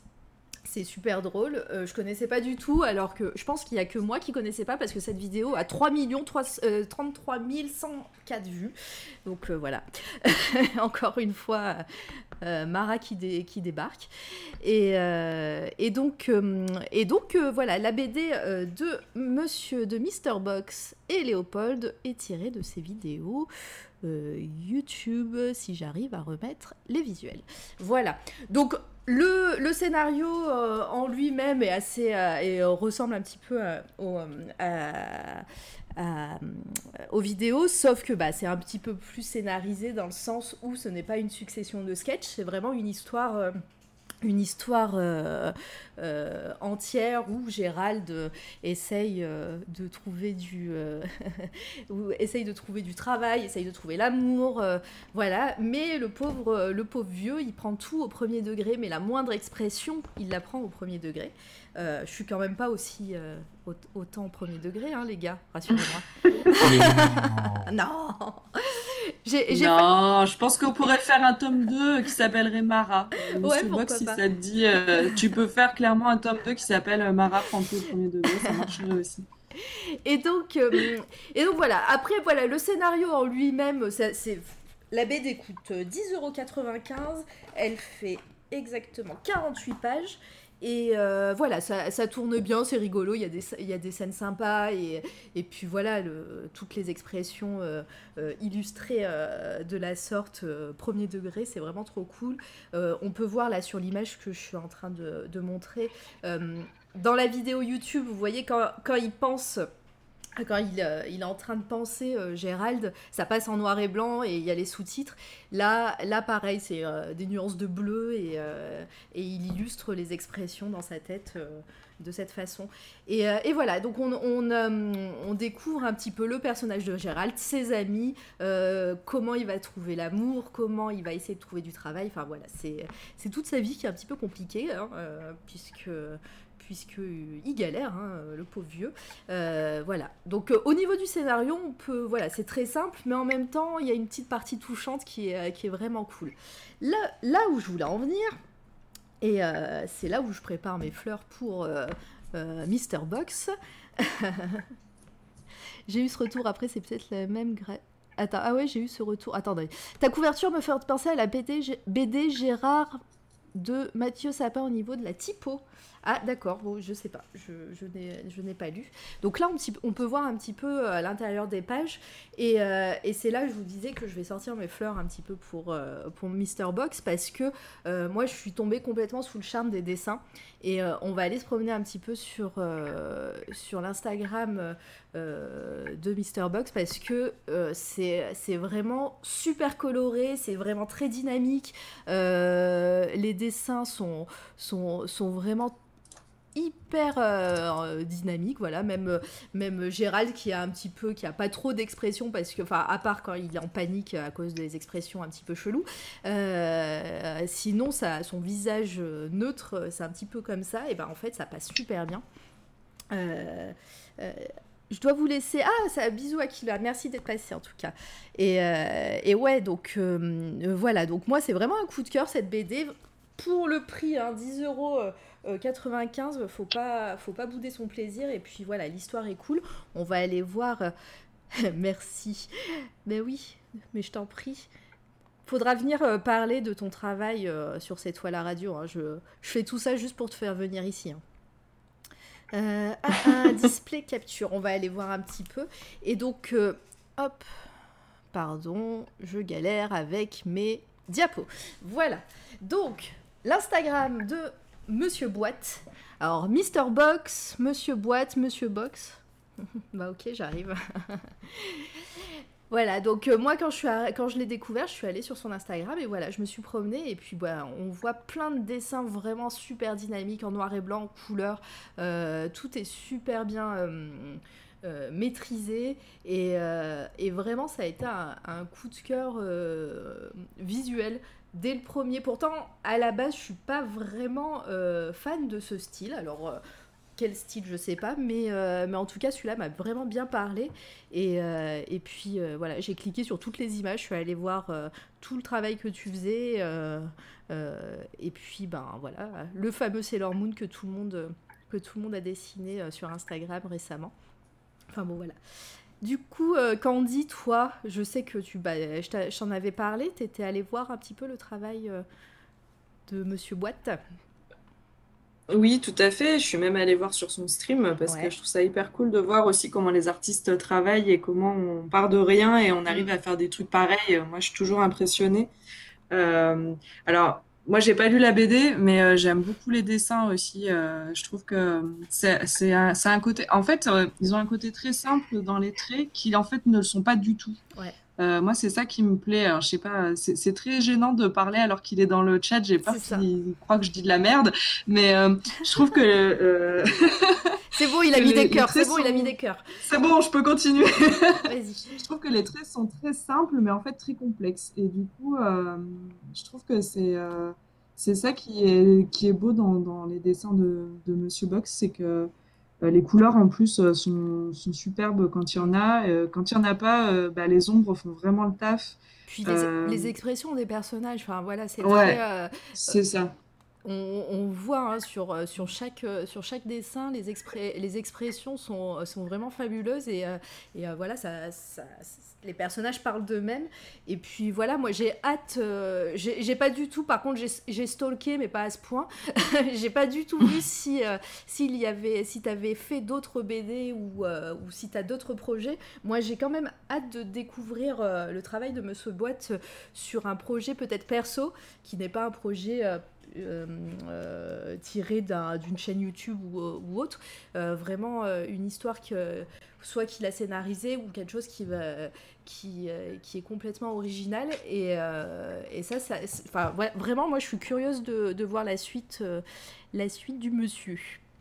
Et euh, Bah, en tout cas, euh, l'autre jour en stream, euh, je sais plus quel jour j'y suis Mhm. allée, et justement, il parlait de cette BD euh, avec Léopold, et, euh, et c'est cool aussi d'avoir euh, le retour de l'artiste euh, là-dessus, sur comment ça se passe quand on fait un truc avec quelqu'un qui est connu sur YouTube, qui est, qui est reconnu, comment, comment on bosse avec ce- ces, Oui, ces parce- personnes. Enfin, voilà, du coup, c'était hyper intéressant ce retour que, que- qu'il nous faisait sur son stream, et je pense que bah, du coup, ce sera intéressant de l'avoir en interview ici. Mm. Je parle comme si tu n'étais pas là, mais je sais que tu es là. hein, non, mais après, je me, dis, ouais. je me dis que hum, j'ai lu une interview que tu as partagée sur, euh, sur euh, Twitter, euh, Monsieur Box, une interview, il me semble, et, et voilà, dedans c'était écrit que c'était une, une, une commande, en fait, Gérald, que le, que le scénariste, a, on lui a conseillé Monsieur Boîte, et euh, je sais pas, euh, Mister Box, Monsieur Boîte, Monsieur Box, euh, je suis en train, je, suis, je l'ai dit tous le- Mais voilà, et donc, et donc voilà, moi, moi en tout cas, je suis vraiment, je suis vraiment très curieuse de la suite. Alors, rien que ce, rien que ce- ces dessins là, euh, pareil, euh, dessinés, c'est euh, euh, en fan art là, euh, avec Scott Pilgrim, One Piece euh, et compagnie là, euh, je trouve ça trop classe. Vous connaissiez les gars, vous? Pas du tout, pas du Pas tout. du tout non Je, je, je découvre, euh, je découvre euh, Mister Boîte et euh, et, euh, et du coup, euh, ouais non, c'est c'est vraiment pas mal. Et alors, j'avais une question. Est-ce que c'est bien du Adventure Time que je vois des dessinés dans, dans, les, dans les petits carrés euh, sur sur l'Instagram? La... Il me semble avoir vu, ouais, il me Où semble avoir vu un, un petit clin d'œil. euh, si tu peux juste sortir là et remonter. Il me semble avoir vu un, un Jake le chien. Ouais, remonte, je crois. Ah, C'était. C'était quasiment dans les, ouais, quasiment dans les premières images que tu as montrées. Parce que attends, je suis en décalé du coup. euh, je suis en décalé, ça s'est pas affiché encore. Oh bah t'es Euh, loin. Ouais. Ouais, ouais, là tu viens seulement de quitter le, le truc. Ah Voilà. d'accord, bon bah je l'ai mis. Euh, ah oui, mais effectivement, il y a un petit. euh, je pense que c'est un petit clin d'œil à, Adventure Time. Ouais, Finn Jake Suit, ouais, c'est ça. Et ben, euh, je suis, moi, je suis, je suis un grand fan d'Adventure Time. Je ne peux que que cautionner ce, travail qui est juste, qui est juste énorme. Non, après, clairement, les, dessins sont ouf parce que du coup, sur, je suis en même temps sur mon téléphone. Euh, en train de checker, euh, de checker sur Instagram. Clairement, c'est euh, c'est gros gros travail. Et puis, ben, s'il y a autre chose que, que, que, que la BD sur, sur ta vie, Mara, ben, je, je suis partant pour, pour faire une convention, pour faire une convention avec mon banquier et, et puis du coup, bah, acheter les, les, les autres tomes ou les autres bouquins de, de Mister Box. Mais de toute façon, on va, on va en reparler. Et euh, mais c'est vrai que, enfin, en tout cas, euh, l'Instagram est assez fou. Je vois que Opus a follow aussi la chaîne. euh, Volta qui dit c'est un streamer de qualité en plus. Et ben voilà. Donc, euh, mais clairement, comme quoi, hein, Twitch, c'est un, outil assez magique. Et, euh, et le raid que tu as fait bah, m'a permis de moi de, découvrir euh, et de et de voilà de découvrir un artiste assez, très très talentueux. Et puis euh, et puis surtout euh, surtout de kiffer son travail quoi enfin voilà hein, ce- puis son personnage de Monsieur Boîte là il me plaît bien j'ai je trouve ça trop cool euh, l'idée euh, d'un gars avec un carton sur la tête quoi c'est cool avec une enfin une tête en carton euh, dessinée dessus et du coup Emeric toi ça te parle un peu Bah, ce je- genre de dessin? Je sais même pas un peu euh, ce que tu aimes toi comme euh, comme BD etc. Non, j'aime beaucoup, je connaissais pas du tout et j'aime beaucoup, ouais, c'est vraiment sympa. Le style Ouais. est vraiment cool et ouais, j'aimerais savoir si, euh, si Monsieur Boîte ou Monsieur Box a des, des, des œuvres perso, vraiment, si Bah, des je- projets, ou même des projets à venir. de projet Clairement. BD bah je pense que euh, va falloir organiser une interview hein. Ah ouais. C'est plus pratique pour se dessiner la boîte en carton, bah oui. Bonjour Trognon. Mais ouais, on va, on va, on va organiser une, euh, on va organiser une, euh, une interview et puis euh, voilà, on, je pense qu'on a plein de questions et puis surtout euh, les projets, les projets, les projets quoi. En tout cas, moi, euh, la BD Gérald en, en elle-même, c'est un coup de cœur parce que bah c'est super, c'est super touchant, c'est super mignon à, à lire, c'est drôle parce que bah on a bien l'esprit de des vidéos, même si moi en plus je connaissais pas les vidéos, donc après je suis euh, euh, je suis je suis partie euh, regarder sur YouTube tout ça. Non, on n'est toujours pas libraire. je vous garde des six pages. On veut des exclus, hein, des exclus, Monsieur Box. Et et voilà, et donc en elle-même, je vous dis, la, la BD est vraiment pas mal du tout. Et puis, et puis voilà, si, rien que pour les dessins, enfin, faut, faut vous jeter de- dessus parce que ben voilà, c'est euh, les dessins parlent, euh, illustrent très bien le propos de la BD et puis les propos de Léopold. euh, voilà. Et puis il y, a- certaines planches qui sont vraiment très belles, la splash page à l'intérieur. que je ne vais pas spoiler, est, vraiment, est vraiment très très bonne. Voilà, donc c'était mon coup de cœur pour, euh, pour cette semaine et, euh, et puis bah, je suis très heureuse que euh, Monsieur Box ait fait ce, ce raid et en plus il soit sur, sur le chat. C'est gentil de, de nous avoir aidés aussi et voilà. Ouais. Tenais juste à rebondir. oui, rebondis, rebondis mon cher. Sur, euh, tout ça parce que j'ai un gros ventre, vilaine va. Mais euh, du coup, là, je tiens juste à rebondir sur euh, l'image que tu avais mis de, de, de Gérald avec son chalumeau.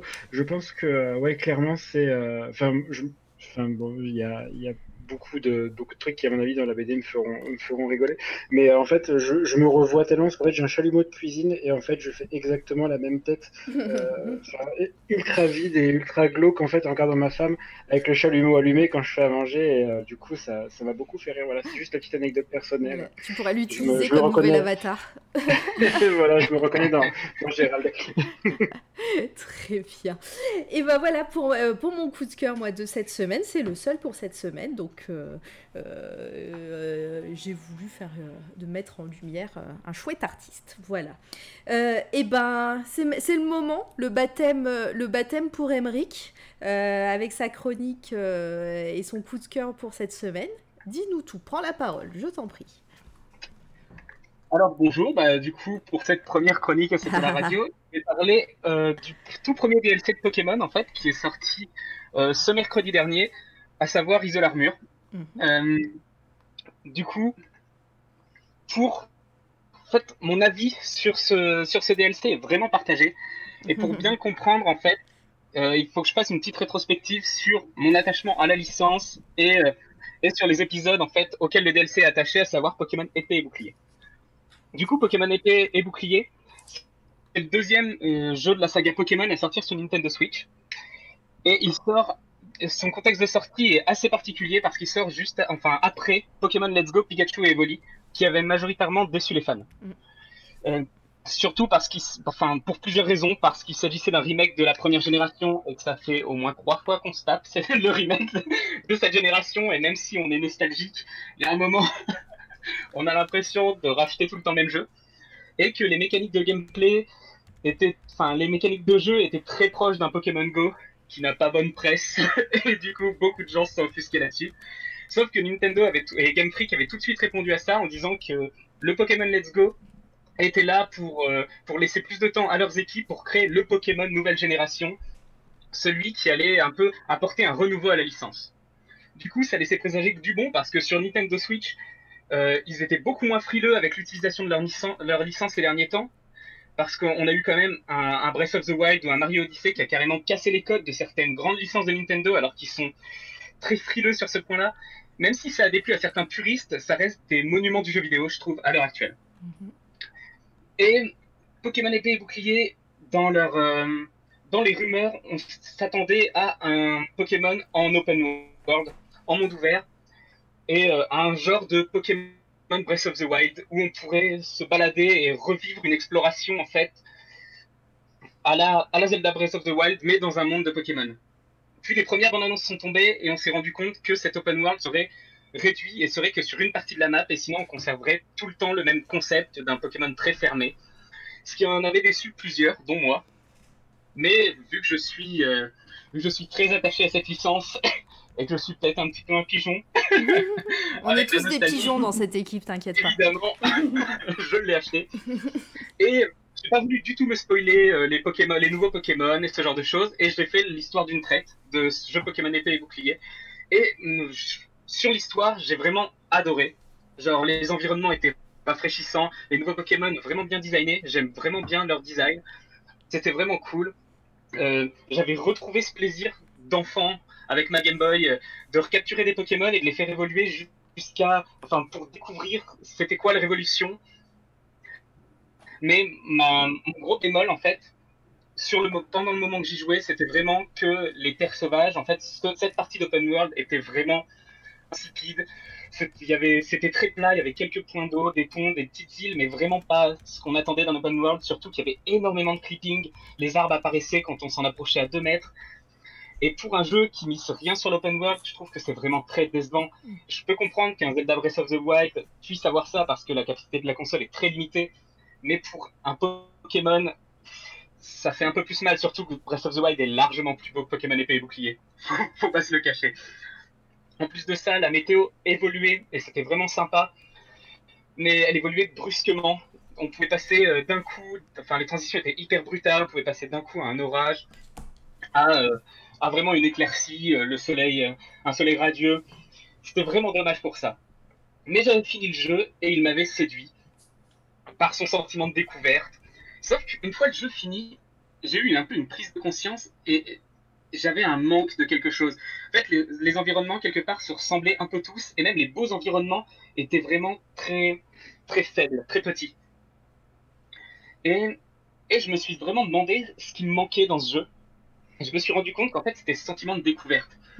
Par exemple, dans les anciens jeux Pokémon, une forêt ou une grotte, c'était vraiment un endroit où, dans lequel je pouvais me perdre. C'était sur plusieurs étages, il y avait des, es- enfin, il y avait, il y avait des escaliers, ce genre de choses, et on pouvait se perdre. Et ressortir de la grotte, ça donnait vraiment un, un sentiment d'accomplissement, parce qu'on pouvait pas se soigner à l'intérieur, que on se faisait attaquer, et c'était vraiment, c'était vraiment assez jouissif. Et ça, c'est vraiment ce qui m'a manqué. Dans ce jeu-là, les grottes et les forêts, c'est juste des couloirs qui servent à passer d'un environnement à un autre. C'est juste une transition. Et ça, c'est vraiment après coup, je m'en suis rendu compte. Et pareil pour les bâtiments, qui étaient beaucoup plus vastes dans les anciennes, dans les anciennes versions. Donc, une fois terminé, le jeu était, un- enfin, mon sentiment était un peu en demi-teinte. Et du coup, l'annonce des DLC est sortie, et du coup, il y a deux DLC qui, qui sont prévus, donc un qui est sorti en juin là, et l'autre pour novembre, qui découvre deux nouvelles îles avec deux, faites avec des nouveaux Pokémon, et un, nouveau bestiaire des anciennes générations, parce que jusqu'à présent, tous les Pokémon euh, des, l'anci- des anciennes générations n'y étaient pas encore. inclus, et ils vont pas tous y inclure. D'ailleurs, ça avait fait assez polémique parce que ils avaient prétexté que dans le jeu de base, les Pokémon des anciennes générations n'étaient pas tous inclus parce qu'ils n'avaient pas eu le temps de les modéliser et que ça faisait trop. Sauf qu'ils essaient de le passer en 12 dans un DLC. La communauté a pas tellement apprécié, moi non plus d'ailleurs. Mais encore, comme un bon pigeon, j'avais besoin de le savoir et de voir ce que ça allait faire. Donc mercredi, j'ai sorti mes 30 euros et je me suis acheté ce DLC pour voir à quoi ça va donner. Alors pour 30 euros, c'est assez cher pour un DLC, ça contient les deux. En fait, c'est un pack qui contient les deux DLC, donc j'aurais déjà payé pour celui de novembre. Et je me lance là-dedans.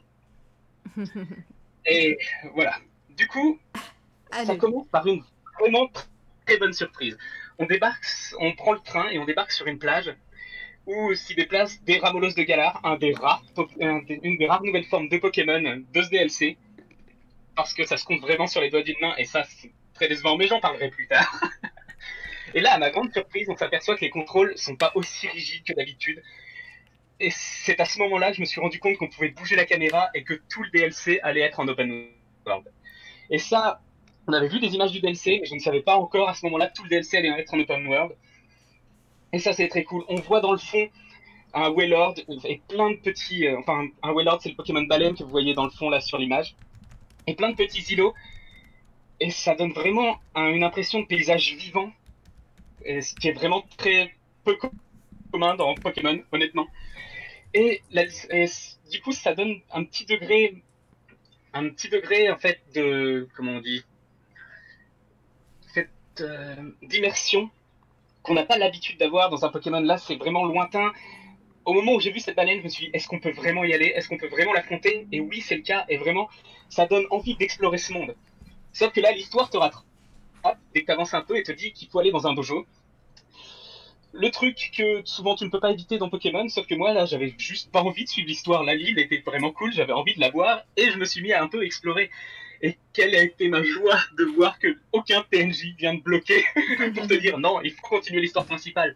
Là c'était vraiment de l'exploration et je suis parti pour une dizaine d'heures d'exploration à capturer les Pokémon que j'avais pas et vraiment passer par des chemins, voir des recoins. Là, les... je me suis retrouvé, enfin, on passe par tout un tas de paysages allant d'une plaine à l'air brûlé par le soleil qui est vraiment beau. Enfin, vraiment, les paysages sont tellement beaux comparés au jeu original. Et pour un jeu Pokémon, parce que c'est pas non plus, euh, c'est pas non plus des, graphismes dingues. Il y a une forêt dans laquelle je me suis surpris à me perdre. Et là, c'est à ce moment-là que le jeu m'a vraiment eu. Là, j'ai tourné plusieurs fois dans cette forêt pour retrouver la sortie et j'étais en mode wow, je retrouve un Pokémon. Et pareil pour, pour les grottes, même si les grottes sont très petites et qu'on s'y perd pas vraiment, elles sont bien designées, elles ont plusieurs niveaux, contrairement à dans le jeu principal, et plein d'embranchements, et on se plaît vraiment à explorer les choses, et même après plusieurs heures de jeu, j'ai redécouvert des petites parties que j'avais pas encore vues, et c'était vraiment très cool. Ok. Euh, et mon seul, mon seul petit, en fait, mon seul petit bémol à ce moment-là, c'est que je me suis rendu compte que j'avais pas encore vu vraiment de nouveaux visages de Pokémon.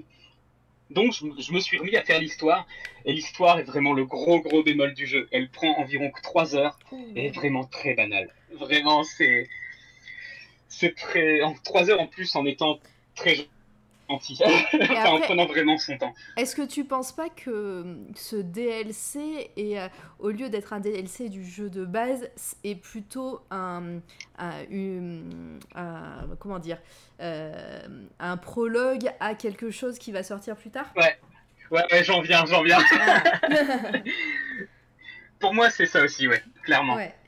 Et donc, la musique est vraiment sympa. Vraiment, la, euh, la musique est assez sympa et certains thèmes sont vraiment marquants, notamment celui du combat final. La difficulté, bon, c'est un Pokémon, donc la difficulté est vraiment très simple, mais je me suis surpris à avoir deux combats dans lesquels j'ai vraiment dû la jouer stratégique, alors que dans l'histoire principale, on roule tellement dessus normalement que on clique sur A tout le temps. Et là, vraiment, genre, je me suis surpris à mourir, à devoir vraiment la jouer stratégique, équiper mes Pokémon d'objets, leur faire apprendre de nouvelles attaques. Ce qui est vraiment pas le cas dans un jeu Pokémon normal. Et c'était vraiment plaisant.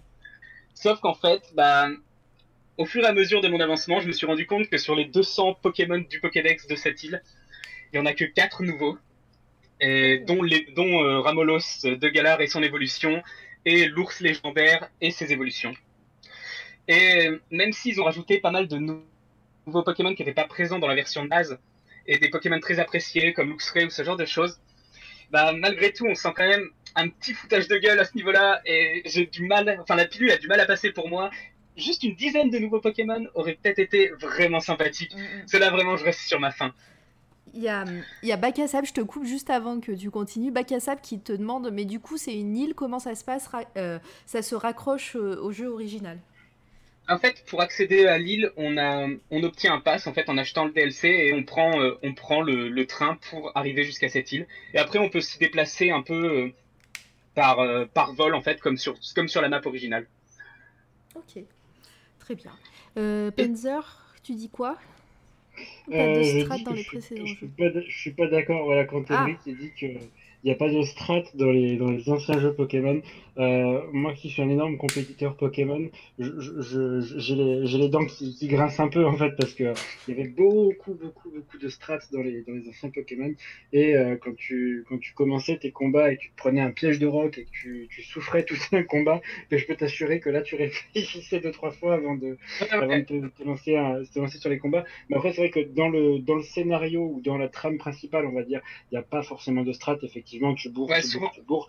Voilà. Mais, euh, mais quand tu commences à, à, à faire quelques compètes et à, à faire. Oui, oui, à je suis réfléchir totalement tes d'accord, EV, voilà. Quand tu réfléchis tes EV, tes IV et tout le reste. Ouais, euh, ouais, non, clairement, tu- où tu passes des heures à, à tourner en vélo pour faire éclore tes œufs.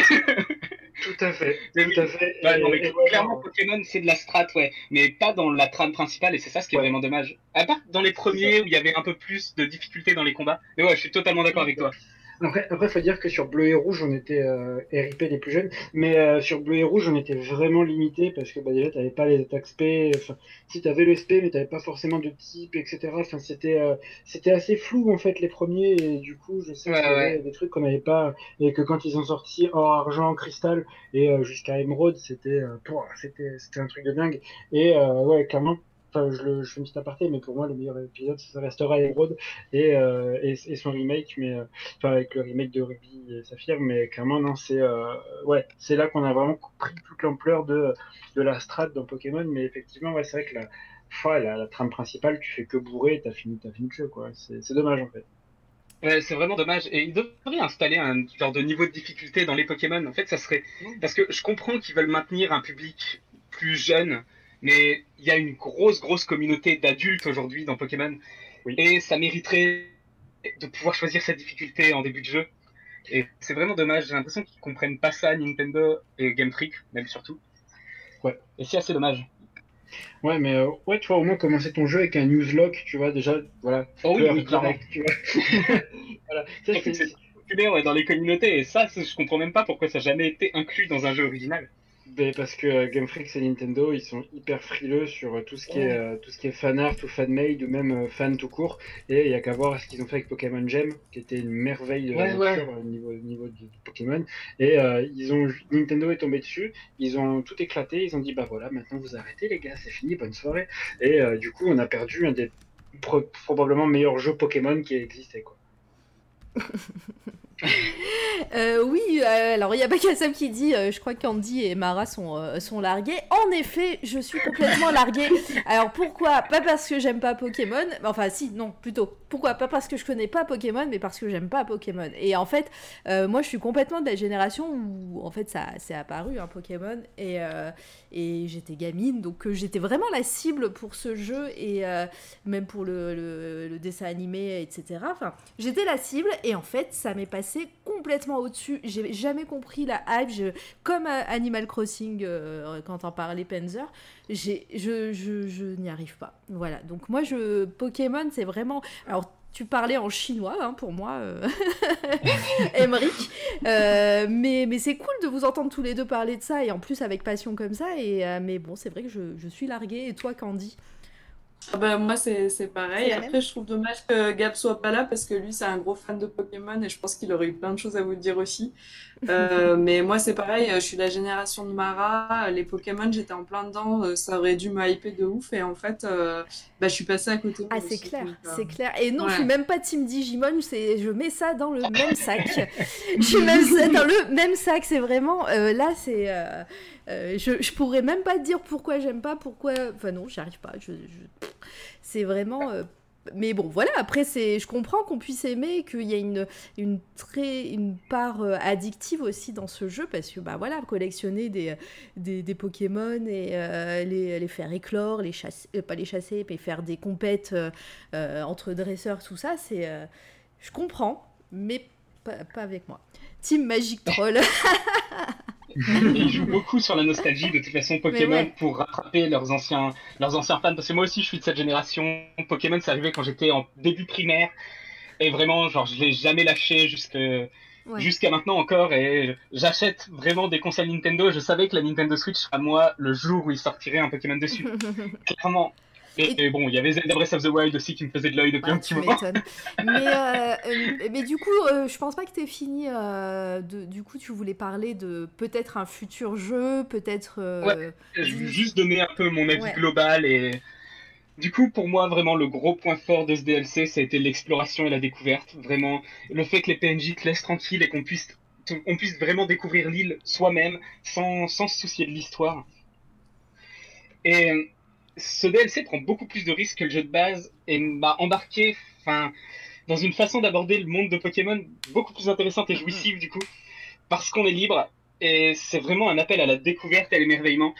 Et je me dis que si, Pokémon et si pour Pokémon épée et bouclier, ah, ils avaient eu, enfin, ils avaient tenté ce genre d'approche, ça aurait pu faire quelque chose, un gros tournant dans, dans la saga Pokémon qui aurait été vraiment exceptionnel. Je m'attends, enfin, parce que là, je reste sur ma fin et j'espère que le DLC, euh, le deuxième DLC qui va sortir en novembre, va pouvoir amener plus de Pokémon et continuer à nous aider, enfin, continuer à me rassasier dans mon envie d'exploration. Mais oui, pour moi, c'est ce, ce DLC-là, c'est vraiment une grosse bêta test parce que Pokémon Company est vraiment très frileux et il va par petites touches et petites touches. Et là, pour moi, déjà, ils avaient installé les terres sauvages, un peu le, ce monde ouvert. Là, ils tentent un DLC tout en monde ouvert. Mm, mm. Et j'espère vraiment qu'ils vont continuer dans cette voie parce que c'est vraiment, enfin, c'est vraiment hyper bon, enfin hyper, euh, ça s'adapte tellement bien à Pokémon. Bah oui, tout Et donc ouais, pour moi, pour moi, c'est juste euh, ce, ce DLC. Si je devais en avoir une conclusion, c'est vraiment que c'est une une version bêta à 30 euros. Du coup, ça fait un petit peu mal au cul, mais ça laisse présager vraiment, ça laisse présager ouais, vraiment du bon pour la saga Pokémon. Et est-ce que je conseillerais d'acheter ce jeu à quelqu'un? Alors, si vous n'êtes pas fan de la saga Pokémon, passez votre chemin. Clairement, ça vaut vraiment pas le coup. Ça Et même, même si vous êtes fan, même si, ouais, peut-être, mais sur le, sur le store Nintendo, ça arrive pas Ouais, non, c'est si souvent que ça quand même. Surtout sur des licences C'est ça. Nintendo. Ouais, c'est ça. Votre- Euh, votre du coup, ouais, passez votre chemin, même, même si vous aimez, même si vous aimez Pokémon, mais que vous êtes plus, vous avez plus tendance à rusher l'histoire et pas essayer de compléter le Pokédex, ni faire de la strat après. Vraiment, passez votre chemin. C'est trois heures de jeu, c'est vraiment, c'est vraiment les parties les plus chiantes de ce DLC, clairement, l'histoire. Donc, je vous dis, je vous conseillerais plutôt, si vous voulez vraiment, bah, avoir des sensations de découverte et d'exploration dans un monde ouvert, il y a beaucoup plus de, de jeux largement mieux à ce niveau-là qui peuvent vous ouvrir, enfin, qui peuvent vous ouvrir la voie et, enfin, voilà, comme bah, Zelda Breath of the Wild, qui est vraiment la référence à l'heure actuelle, mais même un, même si vous n'êtes pas Nintendo, un Red Dead Redemption 2, un The Witcher 3 ou même un Horizon Zero Dawn, qui a eu beaucoup d'ombre à cause de Breath of the Wild en étant sorti genre quelques semaines avant, et c'est vraiment dommage. Ah mais, euh, Mais- t'inquiète, je pense que l'ombre s'est euh, dissipée euh, la semaine dernière quand la, la- la bande-annonce du 2 est sortie. hein. Ouais, clairement, clairement. C'est clair. mais, euh, mais voilà, ce, ce genre de jeux sont vraiment, enfin, mettent en avant l'exploration et vraiment, c'est des jeux que j'ai, j'ai pour quasiment tous fait à 100%, à part euh, vraiment Breath of the Wild et Red Dead Redemption qui sont vraiment très fournis. Mais Horizon Zero Dawn et The Witcher, je les ai fait et refait. Mais ouais, non, mais c'est clair. Et puis, euh, bah, je pense que tu auras l'occasion d'en reparler euh, si, si tu le souhaites. Mais, mais oui, enfin. Si tu, si tu mets sur, le sur, euh, sur le même, euh, sur le, au même niveau euh, ce DLC Pokémon et euh, un Witcher 3, euh, tu vas pas te faire des amis, je crois. hein. Oui, oui, c'est sûr, c'est sûr. Clairement, non, mais je le mets pas du tout au même niveau. Clairement pas. Mais c'est j'aimerais que Pokémon ait l'ambition un jour de nous sortir un monde vraiment Ouais. vaste et où il y aurait des quêtes annexes, des découvertes. Vraiment. Mais en plus, ça- ça s'y prête super. Simple. Ouais. Ça s'y oui, prête- ça s'y c'est prête ça, complètement. c'est ça qui est vraiment dommage. Mm, mm. Ça s'y prête et en plus tu m'as, euh, je dois avouer que tu m'as hypé au début de ta chronique quand tu as dit euh, euh, monde ouvert, des beaux paysages, etc. J'étais ah Pokémon et en Ouais, fait non. et en fait après tu m'as dit trois heures de jeu de, jeu sur la quête, enfin sur le sur l'histoire principale et j'ai fait ah oui bon bah non mais peut-être que c'est un, non, un bon présage peut-être que c'est un bon présage comme tu le dis. J'espère. J'espère vraiment. Mais bon, ils sont très frileux, Game Freak et Pokémon Company. Est-ce qu'ils vont comprendre ce qu'attendent les gens? Je sais pas. Enfin, ce que j'attends en tout cas, mais je vois bien en traînant sur les forums que la communauté Pokémon, enfin de ma génération en tout cas, attend ce genre ça. de choses. Mm. Ouais. Tu veux Et tu- bon, on verra bien. Tu veux encore ajouter quelque chose, Spencer Comment? Tu veux ajouter quelque chose? Euh, Parce que non, c'est vous deux hein, qui connaissez bien Pokémon. Moi, je- j'essaye de rebondir comme je peux. Tu mais... me demandes pas, moi, Voilà. dis donc. Bah non, mais moi j'essaye de rebondir. J'essaye de te, de te laisser tranquille parce que je sais que sinon ça va être complètement le carnage. du coup, Non, je non, demande je- aux experts. Je, je vais, je vais encore me faire censurer par la vilaine sorcière euh, Candy, donc non, du coup, c'est bon, j'ai plus rien à dire. On dit pas, on parle pas comme ça des copains et des copines. Et oui, je suis, je suis d'accord avec Bac à Sable. hein. Vraiment, c'est quand même très cher pour la durée de vie. Vraiment, moi, Ouais. genre, je l'ai apprécié, mais genre, ça, ça vaut pas vraiment, ça vaut pas du tout son prix. Et ça me laisse un peu une, une légère douleur rectale sur la fin, quand même.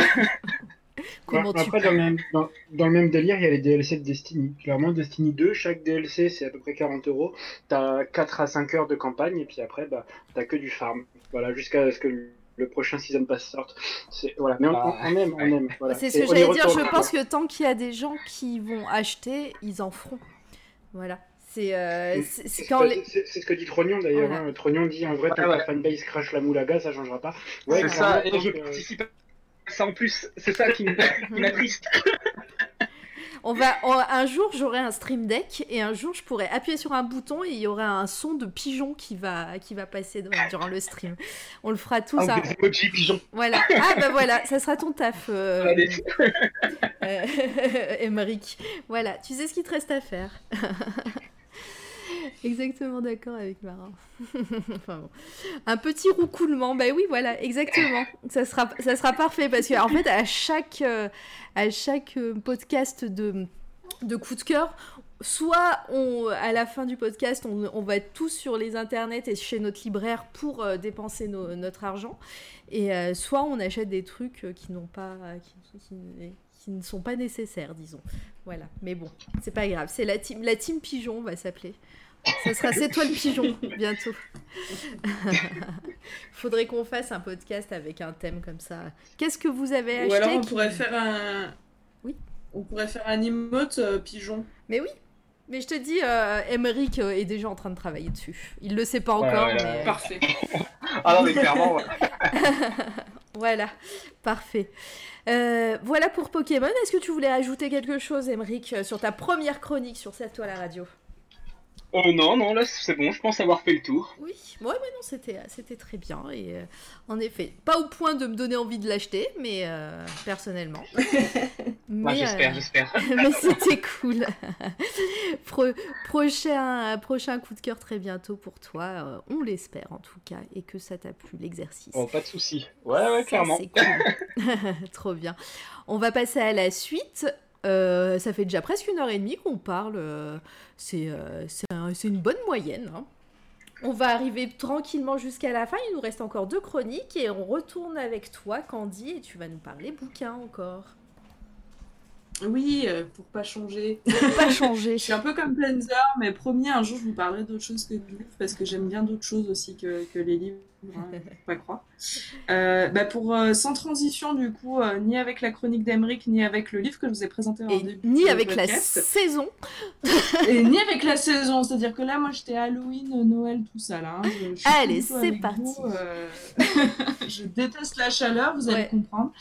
Euh, donc moi, je vais vous parler de- du livre d'un auteur pas très connu, hein, qui s'appelle Tolkien. Je pense que personne ne le connaît ici. Un petit, un Euh, petit et- auteur indé qu'on va bientôt interviewer, je pense. Oui, d'ailleurs, je pense que ce serait, ce serait parfait comme interview. Euh, donc, euh, Tolkien qui n'a pas écrit euh, que Le Seigneur des Anneaux et, et euh, et qui est plus connu d'ailleurs pour ça que pour le livre dont je vais vous parler.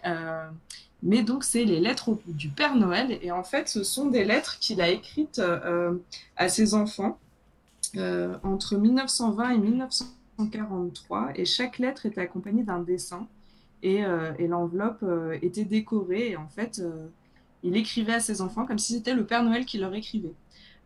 C'est hyper touchant comme, comme livre, les dessins ils sont vraiment jolis, je vous en ai mis quelques-uns qui vont défiler. Et c'est très drôle parce que il se prend vraiment au jeu. Euh, euh, il écrit en, quand, euh, quand il a pas, euh, comme si le Père Noël n'avait pas le temps, par exemple, euh, et ben c'est l'ours, son ours polaire qui prend le relais et qui écrit. Euh, c'est vraiment, euh, c'est très, en fait, c'est touchant parce que euh, on s'imagine un papa qui écrit ça pour ses enfants euh, euh, chaque année, euh, et puis au fur et à mesure des années, il a, il a de nouveaux enfants qui naissent, donc il les ajoute dans ses lettres. Euh, c'est hyper touchant et euh, et puis on découvre les dessins euh, qu'il a pu faire. Alors moi j'adore, hein, je trouve que c'est vraiment trop beau euh, euh, et c'est chouette d'avoir ça en plus, euh, en plus des lettres. Euh, alors qu'est-ce qu'il dit je, vois, je vois qui dit alors mon petit hobbit t'as été méchant. Tiens, prends ce guide pour apprendre à parler l'elfique et démerde-toi pour trouver ton cadeau avec ce parchemin. Ça, ça aurait pu être ça, effectivement, ce genre de, de réponse. Mais du coup, je trouve que c'est un, beau cadeau qu'il a fait à ses enfants parce que finalement, euh, avoir ce recueil après en main, euh, ben, on se dit que on aurait bien aimé, nous aussi, que notre papa nous fasse des petits dessins comme ça et qu'il nous fasse croire que c'était lui le Père Noël qui nous écrivait. Euh, et puis bon, bah, c'est un livre euh, qui est pas très grand non plus, qui se lit euh, plutôt bien hein, euh, et qui est pas très cher. hein. on est à 8,40€. Donc si vous aimez Tolkien et que vous avez envie de le, de le découvrir sur une autre facette, bah, je vous invite à lire ce livre parce que c'est hyper touchant. En plus on voit son écriture, on voit voilà, c'est vraiment cool et les dessins. On comprend en fait au fur et à mesure des années aussi euh, ce que les enfants demandent comme cadeau, euh, l'évolution des enfants. euh, voilà, donc tout est tout est hyper bien fait, les dessins sont vraiment beaux. Voilà, que dire de plus euh, J'espère vous avoir convaincu. On n'est vraiment pas dans la période. hein, je, je sais que C'est pas grave, c'est mais tu, loin, mais tu le dis à l'avance pour les, euh, pour les viewers qui, euh, qui ça leur donne des idées et les parents, les tatas, les tontons peuvent, peuvent faire Exactement. ça sans problème. Et, mais c'est vrai que en plus, ce qui est cool, c'est que bah, voilà, Tolkien, on le connaît pour, pour toutes, euh, toutes ces œuvres. En terre du milieu, Euh, mais, euh, mais du coup, euh, ouais, pour ces, pour ces enfants, on sait que Bi- Bilbon, le Hobbit a été écrit déjà à la base parce qu'il racontait cette histoire à ses enfants euh, Mm, mm. le, le soir. Et du coup, euh, voilà, euh, le Hobbit est né, les Hobbits sont nés comme ça, et, et tout le monde, tout le monde de la Terre du Milieu. Et, et c'est vrai que bah, ce, ce gars, il est super touchant avec ses enfants parce que bah, voilà toute son histoire tout ce qu'on lit de Tolkien et ben à la base c'est pour faire plaisir à ses enfants et pour euh, développer leur imaginaire et moi je trouve ça fabuleux quoi Ouais, en plus, euh, Tolkien, euh, enfin, moi, pour avoir euh, tenté euh, de lire Le Hobbit, c'est bon, faut, voilà, faut un peu s'accrocher. Je trouve il a une plume qui est un peu dense et, ah bah oui et puis bah, tous ces univers-là, si vous suivez pas le truc, vous êtes vite perdu. Mm, mm. Donc, je, je savais pas trop à quoi m'attendre avec ce livre. hein, je vous avoue, je me suis dit, mon Dieu, qu'est-ce qu'il a fait pour ses enfants Est-ce que ça va être aussi difficile à lire et, et du coup, bah, pour le coup, pas du tout. Et euh, ça fait même euh, petit conte de Noël à raconter aux enfants euh, et même aux plus grands. Et donc, euh, ouais, la plume est bien plus simple à, lire et, et je trouve que ça, ça fait vraiment ouais, un petit, un petit cadeau. Enfin, je sais pas, je trouve que si vous avez des enfants dans votre entourage, ça peut être un, un joli cadeau de Noël. et si vous êtes plus grand et que vous aimez un peu la magie de Noël, que vous aimez Tolkien et que, et que vous êtes un peu sensible à tout ça, c'est c'est un, un chouette, euh, un chouette euh, livre. Et ouais, Ancestral, c'était un peu pour ça aussi que, que j'avais euh, choisi ce livre pour, euh, puisque Yann Holm, euh, qui est décédé il y a quelques jours, c'est lui qui jouait euh, Bibon Sake. Euh, je me suis dit c'est bien de remettre un peu Tolkien euh, dans les dans les actus, euh, même si bon bah c'est pas cool de faire une actu sur quelqu'un qui est décédé, mais euh, voilà si vous voulez découvrir. Tolkien, voilà exactement. Et euh, si vous voulez euh, bah, découvrir Tolkien autrement justement euh, que par le Hobbit ou, ou le Seigneur des Anneaux que pour ma part j'ai poncé, vu et vu et revu et que j'adore hein, toujours revoir. Mais là, voilà, c'est une autre partie de sa vie et c'est un autre, une autre manière d'écrire qui est très sympa. D'ailleurs, sans le vouloir, tu es dans l'actu parce que je crois que ce soir à la télé, il y a le, le Seigneur des Anneaux, il me semble. Peut-être le troisième volume, je sais pas, je, je sais plus les comptes, mais ça doit être. euh, ouais, je crois que c'est le troisième des Seigneurs des Anneaux là qui, qui sort. Donc je, je suis complètement euh, sans transition, mais complètement dans l'actu. en fait. Ouais, c'est bien. Ouais, c'est rare, encore une fois. À force de dire que c'est rare, mais on le fait chaque semaine, au final, on va être une chaîne d'actu, hein, attention. hein. Exactement. Et, euh, ouais, et puis du coup, bon, ouais, je, je vous le redis, mais voilà, 8,40€, euh, enfin, c'est, Mm. ça reste un petit budget. et puis vous avez chaque lettre tous les ans qui a été envoyée du coup euh, pendant, euh, sur, ces, euh, sur ces 25 ans, quoi. Donc c'est vraiment chouette. Ouais, mais après, c'est clair que, hum, voilà, euh, il y a un très bon... euh, euh, je- je sais pas s'il est sorti, il était censé être, avoir un, un documentaire qui s'appelle Tolkien, qui devait sortir, euh, je sais pas s'il est sorti au cinéma. Euh, je crois que oui, hein, mais je je l'ai pas vu. Après, voilà, toi, tu disais que, voilà, il manie les mots et tout, c'est un linguiste aussi, et, et puis, ouais, c'est Mm, mm, mm. son taf de de- d'inventer des langues, de- d'a- de- d'étudier les langues et tout, et donc... Enfin voilà, c'est euh, c'est vraiment. euh, un- Enfin, moi, c'est un auteur que j'aime beaucoup, et, mais c'est surtout parce que. euh, Enfin, j'aimerais bien être dans, dans la tête de ce genre de personnes pour savoir, mais qu'est-ce qui, comment ils pensent et comment, euh, euh, comment ils peuvent sortir des, des œuvres aussi denses et aussi euh, majestueuses, quoi. Enfin, bon. Les gars, vous, Ah, clair, vous êtes fan de Tolkien? Ouais, clairement, euh, bah, j'avais lu l'œuvre euh, entière du, de la Terre du Milieu, donc euh, ouais, c'était c'était assez dense avec les contes du premier, deuxième, troisième âge, etc., etc. Et je me suis tombé dans la, je me suis tombé dans la sauce euh, assez euh, assez, assez jeune, donc du coup ça ça a pris. Je comprends que tu vois, il y a des générations, bah, par exemple, je pense à celles de parents qui sont pas du tout fans en fait parce que bah, ça leur parle pas, mais euh, ça les empêche pas de regarder les films et les apprécier. Mais après, c'est vrai que niveau littérature, euh, Tolkien, ouais, c'est c'est un grand grand monsieur pour moi et euh, et ça fait euh, ça fait vraiment plaisir de de voir qu'il n'y a pas que euh, bah, que des bouquins en fait qu'il a écrit et euh, je connaissais pas du tout le, le recueil dont, dont Candy nous parle. Et euh, il a l'air vraiment vraiment super quoi. Parce que du coup ça fait vraiment euh, ça fait vraiment en fait euh, historique et, et authentique et c'est euh, et c'est pas mal. Par contre je me posais une question. Est-ce que Christopher Lee a connu Tolkien? Parce que bah, euh, il est né en il est né en 1922 Christopher Lee Bah, donc, après, co- connu, c'était peut-être pas son pote, mais en tout cas, il, il Ouais. était vivant. Oui, Je voilà, ça. Moi, je, je, je parlais de connaître, pas personnellement, mais au moins, au moins cette pas. revue. Ça, euh, il nous faut une deux, note euh. de bas de page, euh, renseigne-toi. Mais après, ils sont. euh, voilà, c'est sûr que qu'ils étaient de la. Enfin, pas de la même génération, mais en tout cas, ils ont vécu euh, à un Il l'a rencontré. Voilà, Dans les, d'accord. dans les années 50, voilà. Christopher Lee est le seul euh, membre de l'équipe du film à avoir rencontré Tolkien dans les années 50. Voilà. Parfait. Pour l'anecdote. et, euh, et toi, Émeric? Alors moi, j'ai aucune, enfin, j'ai jamais réussi à accrocher Ouais. au Seigneur des Anneaux. Vraiment. En fait, je suis pas, à la base, je suis pas du tout euh, attiré par euh, la medieval fantasy et ce genre de choses. Ça commence petit à petit avec The Witcher et Game of Thrones ces dernières années, mais c'est pas du tout un genre vers lequel je me dirige. Ouais, bah. Je sais pas pourquoi, mais ça, ça me bloque un peu. Donc ouais, non, je suis complètement hermétique à ça encore. Encore une fois. Encore- ouais. chacun, chacun, son, chacun ses, euh, euh, ses, ses limites, hein, bah, parce que moi c'est Pokémon, toi c'est c'est le euh, médiéval fantastique. Il faudrait, il faudrait au moins, même, même au moins les films du Seigneur des Anneaux, juste pour la culture G, et même euh, les livres après. Mais Un film, c'est plus facile en termes d'investissement à, à regarder qu'un qu'un livre. Et là, même déjà, à chaque fois, je me lance dans le premier. Et euh, quand j'ai fini le premier, je fais, ouais, non, il me faut une pause d'au moins un an. Et j'ai oublié, clair, oublié le premier, et donc je recommence. J'ai dû voir au moins trois fois le premier, mais Ouais. sans l'apprécier.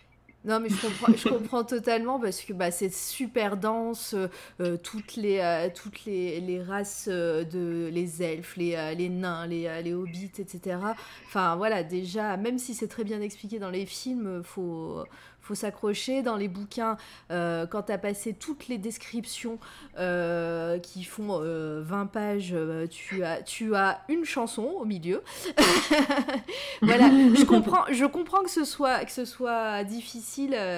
voilà. Après, il y a d'autres portes d'entrée qui te feront peut-être venir vers, vers du plus classique, mais, mais voilà. Ça a quand même inspiré beaucoup de films, dont Willow. Oui, bah, c'est clair, mais de toute façon, euh, Tolkien a inspiré beaucoup, beaucoup, beaucoup de, choses. hein. Euh, en bouquin, c'est un gros. Surtout que Le Seigneur des Anneaux, en bouquin, c'est un gros investissement. Enfin, investissement euh, moral, parce que il existe en En poche. temps. en temps, je pense aussi, parce que financier, après, ça existe en poche, et puis ça peut se trouver, je pense, en occasion très facilement. Ouais, ils ont fait des superbes éditions là euh, dernièrement en poche avec des couvertures qui sont absolument magnifiques.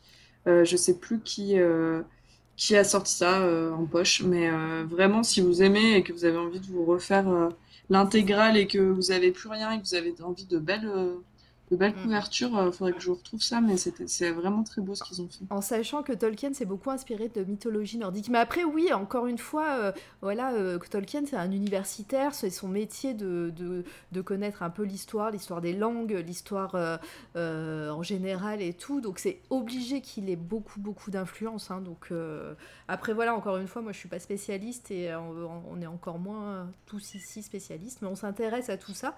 Et c'est vrai que que que- qu'il y a beaucoup d'inspiration. Euh, à la fin du dernier tome des Chroniques de la Comté, c'est des dizaines d'années, c'est interminable, sur des dizaines d'années.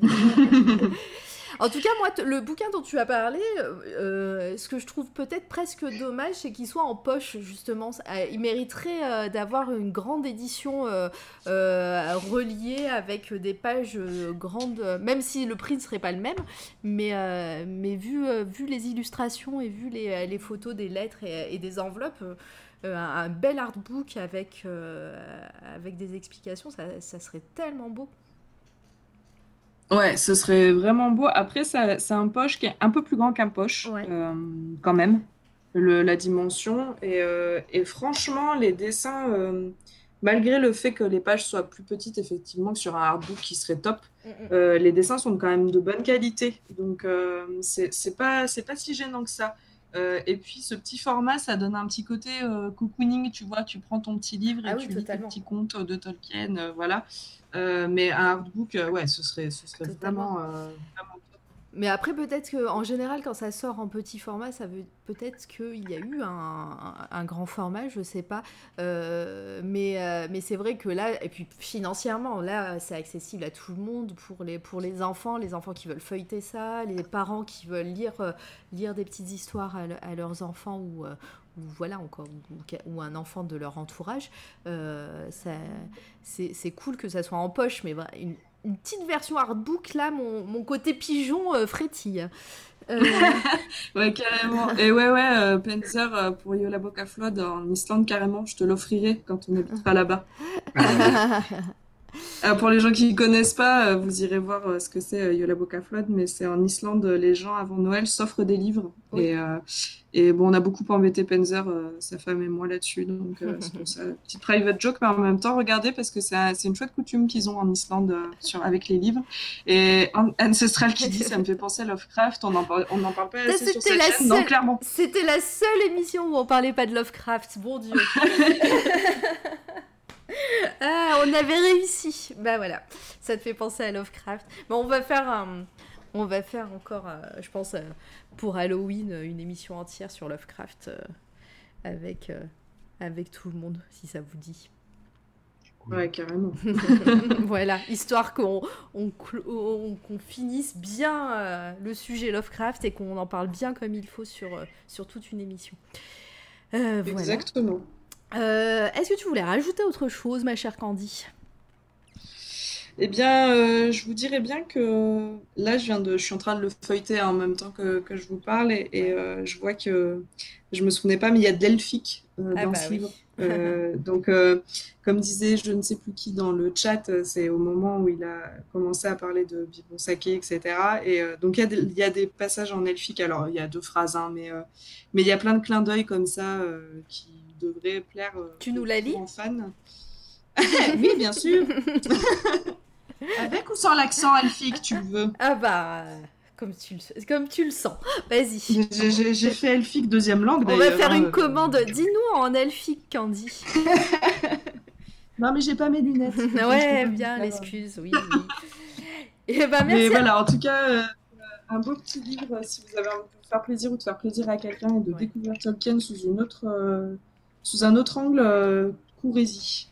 Elfique avec accent belge. Alors écoute, je travaille ça pour le prochain podcast, c'est promis. Oh mon dieu. Ça va être bien drôle. Ah ben voilà, voilà. J'ai plein d'heures pour faire. Voilà, la, semaine- la semaine prochaine, euh, mardi, 17h, karaoké en elfique. Allez, et c'est Volta qui commence. Mais surtout que, surtout que voilà, c'est- rigolo, mais je pense que ça peut se trouver parce que. euh, alors, c'est Micheline premier degré. Attention, Mich, c'est comment? C'est ça C'est Mich? C'est Mich. Attends, vas-y. Euh, ça doit se trouver parce que moi, quand j'ai lu euh, les, euh, la saga Seigneur des Anneaux, j'ai été étonnée parce que je l'ai lu après avoir vu les films. et j'ai été étonnée à quel point, en fait, c'était très musical, toute la. Toute, la saga où il y a beaucoup de chansons, c'est pour ça que je vous dis, il y a des descriptions, une chanson, un peu de dialogue, des descriptions, une chanson, et beaucoup beaucoup de, de musique à l'intérieur des bouquins. Et, euh, et je suis quasi sûre que sur YouTube, on peut trouver quelqu'un qui chante un truc en elfique euh, avec les paroles. hein. Ben écoutez, rendez-vous est pris pour mardi prochain. On va essayer de vous trouver ça et, et j'essaierai, Monsieur Box. J'espère que tu seras là du coup pour m'entendre parler en elfique avec accent, accent belge, Voilà. sans problème. Bah, tu feras, tu feras l'ouverture de, euh, de- du podcast en elfique. Voilà ton Super. C'est parfait. Je, je, je me- je me mets des, des- des défis comme ça. Euh, J'accepte ce genre de choses. Je le dis en live. En plus, on a dit tout ce qui se dit dans C'est toi la radio est gravé dans le marbre. Gravé je dans la serai roche. obligée de le faire. voilà. comme dirait, Comme dirait de, philosophe. ouais, de grands philosophes, c'est gravé dans la roche. C'est gravé dans la roche. Euh, voilà. je- Non mais bon, ok, je vais m'entraîner. Il me reste une semaine. Parfait. Très bien. Euh, merci à toi pour cette chronique, c'était super cool en tout cas de découvrir euh, Tolkien sous un nouvel angle.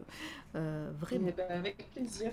Et puis bah, on va passer à notre dernière chronique avec Penzer qui va bizarrement nous parler jeux vidéo. Jeux vidéo, et en plus, vous l'avez tous deviné, c'est spoilé grâce à Emery. Euh, euh, du coup, je vais vous parler de Jack et Daxter, mais pas de la série complète parce que c'est trop long, mais de vraiment mon épisode coup de cœur, c'est Jack 3. En fait, c'est celui qui a, qui a vraiment bah, clôturé euh, la, la- la trilogie de base, euh, on va dire. Mais, mais du coup, ouais, non, gros gros coup de cœur pour, pour Jack 3. Pourquoi? Parce que euh, bon déjà euh, c'était bon c'est toujours Naughty Dog qui est, euh, qui est sur la licence hein, comme depuis comme depuis le, euh, le début de, la série. Euh, donc du coup bah voilà on est toujours sur la même team qui bah, qui suit son histoire. C'est pas euh, c'est pas sous-traité ou quoi que ce soit. Et en gros c'est un épisode qui est beaucoup plus complexe au niveau de la narration au niveau de l'écriture des personnages au niveau de tout en fait même du gameplay. Et du coup, en fait, donc on se retrouve donc, après Jack 2 hors la loi et, et après Jack and Daxter, on se retrouve du coup ben, en plein désert, enfin exilé à vie dans les dans les terres euh, dans les terres pelées, voilà les terres pelées, euh, par le comte euh, pour des crimes qu'on est supposé avoir fait à Abbeville dans le 2, euh, avec euh, Daxter et Pecker un perroquet singe, c'est un truc chelou. Euh, et du coup, euh, du coup, en fait, voilà, on arrive à Abbeville, donc une ville au milieu du désert, euh, au bord de l'océan euh, et à côté d'une oasis. Et, euh, de là vont s'en suivre bah, bah, nos aventures en fait euh, sur bah, notre recherche d'identité sur, euh, sur bah, qu'est-ce qu'on fait à Abrieville, pourquoi Abrieville, et euh, pourquoi Abrieville, pourquoi, euh, pardon, je, me, mélange, pourquoi on était à Abrieville, pardon, et, et pourquoi là on est, on est à Spargus, pardon, donc la ville, pardon, pour moi j'ai confondu les deux villes, on est à Aspargus, du coup, dans, le désert, et qu'est-ce qu'on va y faire, qu'est-ce qu'on va y trouver, et en fait, du coup, c'est vraiment une, une, quête initiatique pour que Jack bah, retrouve déjà ses origines, euh, comprennent son passé et comprennent pourquoi il est, euh, il est autant lié à tout ce qui est, euh, bah, tout ce qui est précurseur, donc qui sont les, divinités de, ce monde-là. Voilà, Pecker, on le voit sur, sur l'épaule, enfin sur une épaule. Voilà, c'est cette espèce de perroquet singe assez, assez chelou. et du coup, du coup, voilà, pour le scénario, je vais pas trop en dire parce que bah, effectivement, c'est quand même grosse, euh, une grosse partie de, de, ce jeu. Hein. Il, y a, il, y a, quand même pas, mal de plot twist, comme on dit. Euh, mais ouais, du coup, Jack, euh, Jack 3, gros gros coup de cœur parce que bah, on va reprendre en fait tous les éléments du 2. Donc du coup, bah, on sera dans l'interpellé, on sera à Abriville, on sera, on sera un peu partout en fait dans les temples précurseurs, etc. Il y a pas mal de, de diversité dans les comment dire, dans les environnements. Et euh, surtout, en fait, moi, ce qui m'a vraiment plu dans ce jeu-là, c'est cette quête d'identité, en fait, euh, le perpétuel qu'a Jack, en fait, sur, euh, sur pourquoi il est là, pourquoi il y a eu un. Comment dire Pourquoi il y a eu un, une rupture du, continuum espace-temps en fait dans le 2 parce que après le après le 1 on passe dans une faille dans le 2 on se voit gamin. Et on comprend dans le 3 qu'en fait bah du coup tout est lié en fait hein, et, euh, et, ouais non en fait il y a ça il y a le fait que bah on reprenne euh, les pouvoirs donc de Dark Jack qui est quand on est soumis à l'écho noir et qu'on a Light Jack du coup à l'écran euh, qui va nous permettre bah, justement bah, d'avoir des pouvoirs comme le soin le vol on peut, on, peut, voler sur sur une certaine distance en, en mettant des coups d'aile. On a toujours les armes on a, a, des mieux aussi, on a quelques upgrades, et euh, du coup, bah, on a toujours cette petite phase où on incarne Daxter, cette espèce de, de beloutre euh, qui, est notre, ami d'enfance, qui s'est transformé, et, euh, du coup, c'est vraiment du gros délire. Enfin voilà, on a, on a toujours cette même dose d'humour, voire un peu plus grasse que dans les précédents opus. voilà, c'est vraiment nos limites, nos limites avec, avec Daxter. Jack est toujours aussi torturé, voire plus, parce que bah, effectivement, plus le jeu avance, plus en fait on, comprend d'où on vient, on comprend les enjeux au niveau de la, de la timeline, et, etc. Et du coup, en fait, le héros est vraiment vraiment torturé. Et, euh, et c'est, ce jeu est assez ouf en fait. Et je suis déçu en fait qu'il n'y ait pas eu de, de suite, pas, pas un 4, mais juste, juste voilà une suite à la série. On a eu Jack X qui était un jeu de, de course un peu à la, à la Mario Kart, hein, enfin, si on résume grossièrement et vulgairement, mais euh, il voilà, il n'y a pas forcément eu de suite suite euh, sur console de salon à, ce, à cette série. C'est un peu dommage. Et après, bah voilà, Naughty Dog est parti sur euh, sur The Last of Us et, et toutes leurs autres créations. Donc effectivement, c'était c'était un peu dommage, mais c'est un c'est vraiment un, un jeu qui, qui vient clôturer la, qui vient clôturer la trilogie, qui vient euh, bah, nous apporter des réponses auxquelles on s'attendait pour certaines, auxquelles on ne s'attendait pas pour d'autres, et euh, par exemple sur l'origine des précurseurs. Et, euh, et, voilà. Après, on sort vraiment par contre de, de, ce, de cette trame qu'on avait dans le premier où il fallait juste explorer, taper, ramasser des orbes et, et, et avancer. Là, c'est vraiment, c'est vraiment la, ouais, de la continuité plus du 2 que du du 1. Il y a quand même des gros clins d'œil qui sont faits, mais, euh, mais voilà, clairement, c'est un, bon jeu bien sombre comme je les aime au niveau, euh, au niveau ambiance. Et, euh, et puis voilà, il y, a, une diversité aussi des, phases de jeu. Il y a bah, voilà, ces phases sur les, petits, sur les petites motos, il y a des phases en, en, voiture dans le désert. On a, je crois qu'on a 8 ou 10 voitures différentes avec chacun leur particularité. On a la puce désert qui peut qui peut, euh, qui, peut, bah, qui peut sauter assez haut. On a une voiture qui est faite que pour la vitesse, une autre c'est un vrai char d'assaut. Euh, voilà, c'est vraiment rigolo. Et, euh, et, du coup, être oignon, c'est marrant de parler de scénario après Pokémon. ouais, voilà. Et, euh, et, je vois euh, Ayolxa qui dit qu'il y avait un projet de suite sur Play 3 qui avait été lancé et annulé. Ouais, mais, euh, mais ouais. Du coup, il n'y a, rien eu et Jack X a fait vraiment un flop en fait, puisque personne n'attendait, personne n'en voulait en fait de ce jeu de course. Et euh, bon, après j'y ai joué, mais c'était pas l'épisode qui m'a le plus marqué quoi. Il y a eu les, petits, les petits spin-offs sur avec Daxter sur PSP, je crois, et Et, euh, et qui dit Moi j'aime bien le premier car j'aime la plateforme qui fout. Ouais, bah après, c'est le premier il est mignon quoi. Il est juste là, c'est un bon platformer et puis euh, ouais, il, fait le taf. Clairement, il fait le taf. Après, j'avais oublié de dire qu'il y avait des courses de voitures aussi dans le désert qui étaient, qui pas mal parce que euh, c'est une purge en fait. C'est là où c'est pas mal, c'est juste que le, le gameplay des bagnoles c'est vraiment de la purge parce que bah, le sable, en fait, la physique fait que vu qu'on roule sur le sable, Naughty Dog ils se sont dit Ouais, les gars, on va rajouter du défi. On va faire comme si c'était vraiment sur le sable. Et du coup, t'as ta bagnole qui glisse, qui glisse, qui glisse tout le temps, quoi. C'est- insupportable. Je crois qu'il a capté qu'il y a que ça, c'est Emmerich. Ah merde, putain Donc non. Non, non, non, j'ai pas du tout euh, capté, je suis désolé. Enfin, moi, s'il n'y a pas marqué Emmerich, euh, je, je sors d'une journée de boulot très difficile, je suis désolé. euh, voilà, on est tous, on est, on est tous un peu, un peu fatigués, voilà, après Du coup. Emmerich, tu veux Moi, dire quelque chose? Non, non, non, excuse-moi, Emmerich, euh, j'inscris juste ça sur les, les listes des raisons pour lesquelles on va te virer, c'est tout quoi. Voilà. Ouais, voilà.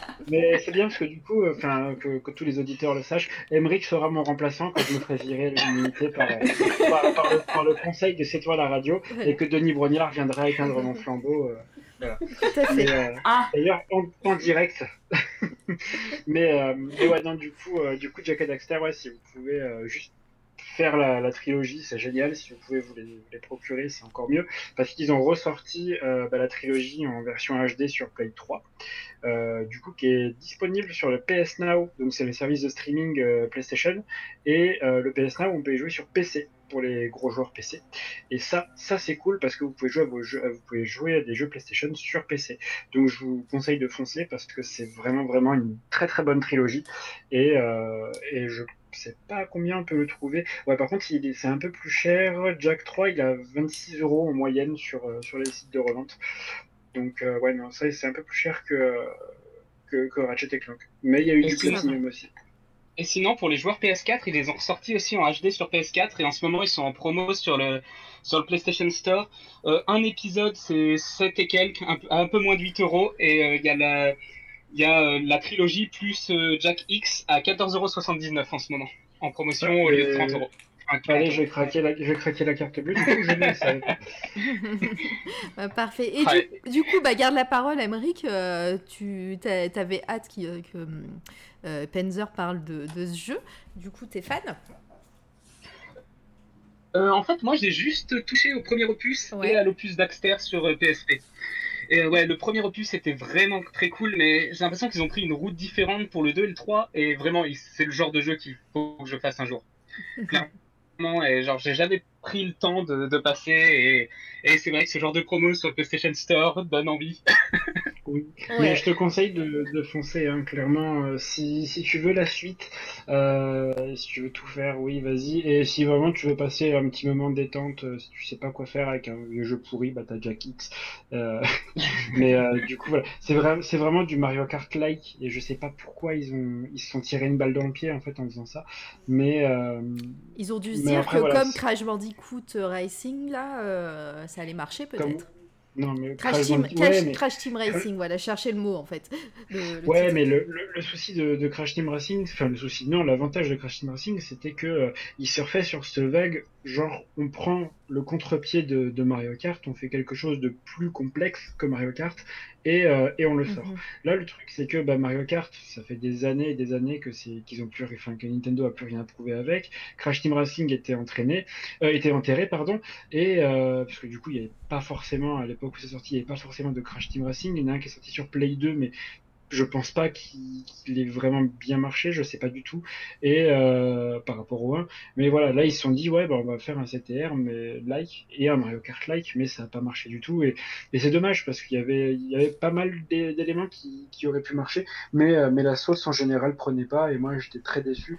Je me semble que le jeu je l'ai revendu un mois après, enfin ouais, clairement euh, pas pas le meilleur jeu du monde quoi. D'accord. Euh, moi, je, je connais pareil. C'est euh, c'est le même, euh, le même syndrome que Ratchet and Clank. Et Clank.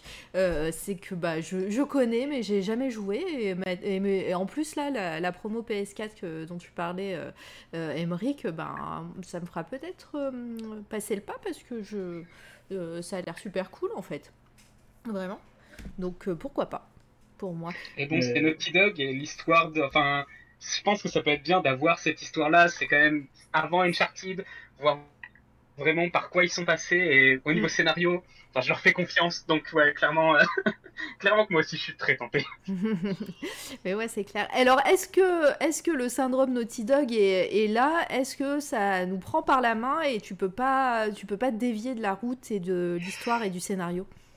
Alors, dans le premier, oui, clairement, dans le premier, euh, bah, c'est c'est un jeu de plateforme, donc c'est clairement Oui, que bah, ça, c'est clair, ouais. D'ailleurs- à l'écran, on voit la, on voit les armes. En fait, du coup, on commence. Ah, pardon, euh, je vais commence- la remettre. Pardon, c'est moi, parce que j'en parlais tout à l'heure, mais on voit les. On voit les, on voit les armes et du coup, euh, en fait, on peut, au fur, au fur au fur et à mesure du jeu, on va avoir des, des comment dire des améliorations. Et euh, ce qu'on disait avec Henrik tout à l'heure il y avait le telt dans Ratchet et Clank. Et là en fait il y a euh, il y a une arme pareille dans Jack and Daxter où vous allez tirer une roquette. Ça vous fait un champignon atomique en fait. Et euh, il y a tout qui tout qui devient blanc à l'écran et tous les ennemis sont morts. Mais c'est assez funky.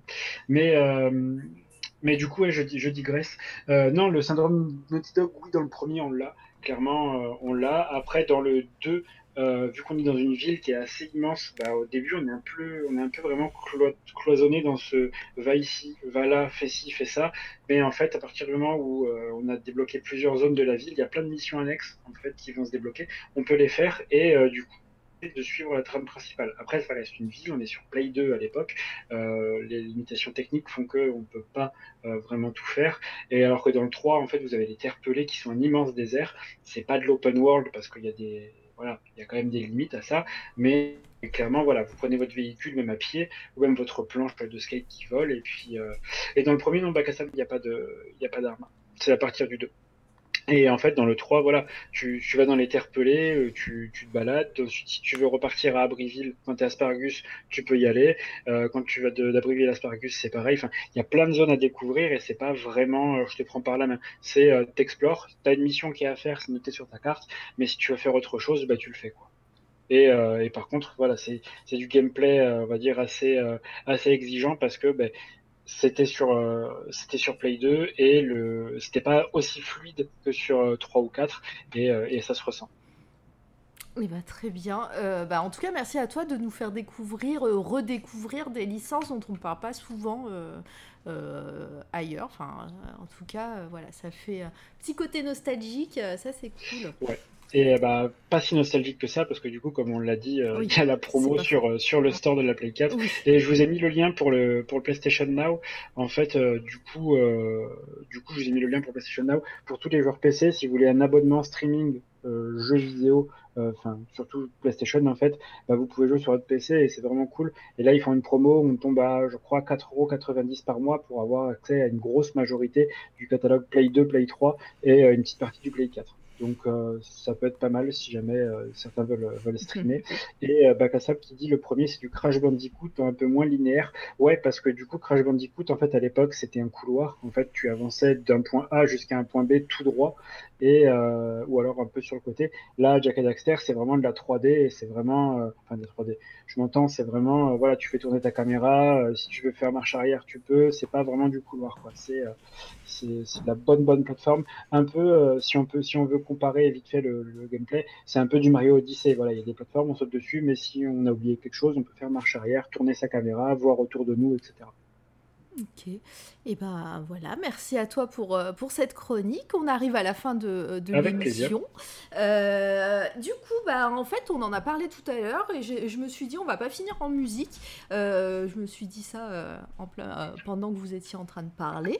Euh, ah, alors attends, vas-y, Emmerich, n'hésite pas à me couper quand tu veux dire un truc, n'hésite pas. hein. Oh, non, non, je, je répondais à Bakassab. Du coup, ouais, je crois que dans le premier, il y a quelques armes, mais c'est vraiment anecdotique et c'est pas ce qui fait le plus grand. En fait, c'est vraiment du combat en corps à corps. Ouais, et euh, c'est pas ce qui fait le plus grande partie du gameplay. Si je me souviens bien, ouais, il y a très peu d'armes. Mais- Hum, il me semble qu'il n'y en a pas du tout. Hein. Juste Ah savoir ouais si sinon c'est des- c'est des, voilà, Il me semble sinon que c'est des catapultes ou des canons que tu trouves Ouais, comme ça peut-être sur peut-être que c'est ça, ouais. Ouais, mais euh, sinon après, voilà, c'est vrai que ça change totalement de, de Jack 2, où là, par contre, oui, on te file un fusil entre les mains et puis va t'amuser à dégommer des, des, des ennemis, quoi. Très bien. Et euh, donc je disais, parce que je suis en train de regarder euh, euh, pour les raids en me disant que ça va sûrement faire un fail encore une fois, mais on, on verra. Je me disais qu'on n'allait pas finir en musique et comme Emmerich en a parlé un petit peu tout à l'heure, vite fait, je me suis dit qu'on pourrait regarder la bande-annonce de Horizon Zero Dawn 2, si ça vous dit les amis. Euh, et à la fin de, à la, fin de la bande-annonce, qui dure euh, 3 minutes 29 exactement, on pourrait aller faire un raid. Alors au début, je voulais, comme on a parlé pas mal de jeux vidéo euh, ce soir, je voulais faire un raid euh, chez quelqu'un qui y joue. Euh, sauf que bah, tout le monde est en train de jouer à The Last of Us et j'ai pas envie de vous spoiler euh, méchamment. Donc euh, je vais pas vous emmener là-bas, mais je vois que euh, Neil est en train de streamer et ils sont que trois chez, chez lui. Donc euh, je me suis dit que ça serait cool, euh, Neil qui est un artiste et, qui, et qui fait du numérique là normalement, je sais pas. Ils sont que trois et je me suis dit ça serait cool d'aller voir, d'aller voir un petit peu ce qu'ils font. Euh, ce qu'il fait euh, là tout de suite. Donc n'hésitez pas à le follow, à lui dire euh, un petit coucou. Et puis encore merci à tous, hein. merci à toute l'équipe, merci Candy, merci Penzer, merci. Emric pour ta première ici même. C'est super cool que tu sois là. Euh, Bah, de rien, merci de m'avoir laissé parler. Bah, pas de souci, c'est euh, c'est avec plaisir. Toi, au fin fond, euh, au fin fond du Canada, Euh, c'est vraiment cool de t'avoir ici. C'est ça, et en plus, exprimer ma haine, ça fait du bien, parce qu'ici, ils sont beaucoup trop gentils. Alors, je là, c'est un défouloir, je reviendrai. Tu m'étonnes. Mais en tout cas, n'hésite pas à chaque fois. hein. Tu as le droit, c'est bon. Pour l'instant, on n'a pas d'argent euh, donné par Nintendo ni par euh, PlayStation, etc. On peut dire, euh, on peut dire plein de trucs euh, qu'on n'aime pas. Euh, voilà. Encore merci au dernier follow, Slad Meta, euh, qui, euh, qui était là euh, tout à l'heure, et LRNLT. qui est peut-être un bot, qui n'est peut-être pas un bot, on ne sait pas. Euh, merci en tout Et cas. Mara, Oui. est-ce que je peux ajouter quelque chose C'est ce que j'allais dire. Non. Ouais, cool. C'est pour demain, j'imagine. Ouais, Ouais. je voulais vous donner rendez-vous demain, euh, même heure, même endroit. On va euh, faire une interview avec Mara de Didi Patte de Velours, qui est danseuse, qui fait du burlesque, qui fait du cabaret, qui fait du jazz, de la tribal fusion, qui fait tout un tas de danses. Euh, c'est la première fois qu'on aura une danseuse. On n'a pas encore trop parlé de cet art, donc soyez, soyez là, ça va être trop cool. Du coup, il y a, il y a LR qui nous dit pas un bot. Merci à toi d'avoir répondu. c'est trop gentil. Euh, c'est cool euh, qu'on ait des vrais humains euh, dans, dans le chat. Et Gab qui vient d'arriver après la bataille. Mais non, regarde, tu restes, on va voir, on va regarder Horizon Zero Dawn 2, la bande-annonce qui, du jeu qui paraîtra sur PS5, euh, euh, sûrement pas à la sortie de la, console. Mais, euh, mais en tout cas, moi j'ai très hâte et je pense qu'on est plein comme ça. Et puis, ben, restez bien et je vous dis, après on fait un raid chez Neil, ils sont trois, donc allez-y en force, dites bonjour, faites un coucou et, et c'est cool. Allez, c'est parti, on en prend plein les yeux.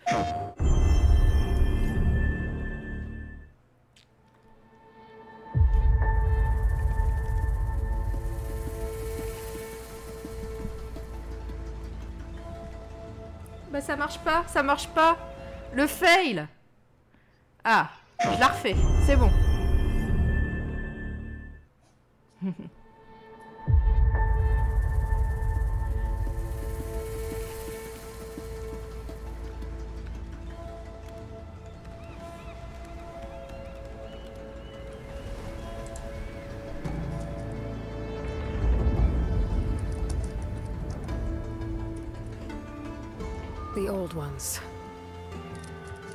Perished a thousand years ago. Their great cities turned to graves. In their place came new life.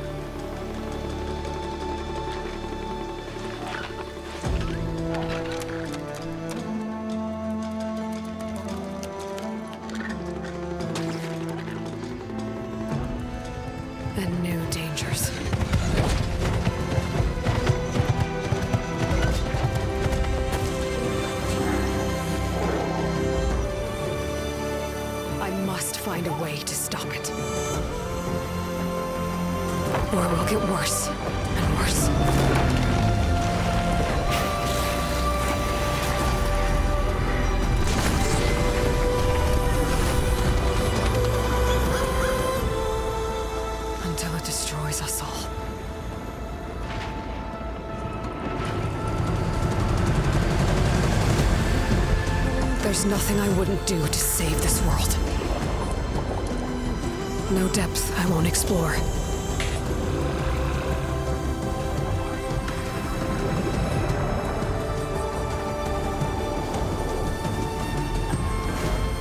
No secret I won't unlock.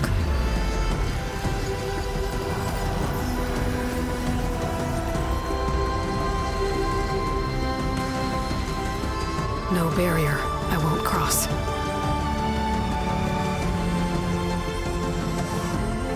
mission is mine alone. If I falter, if I fail, there won't be anyone left to stop what's coming.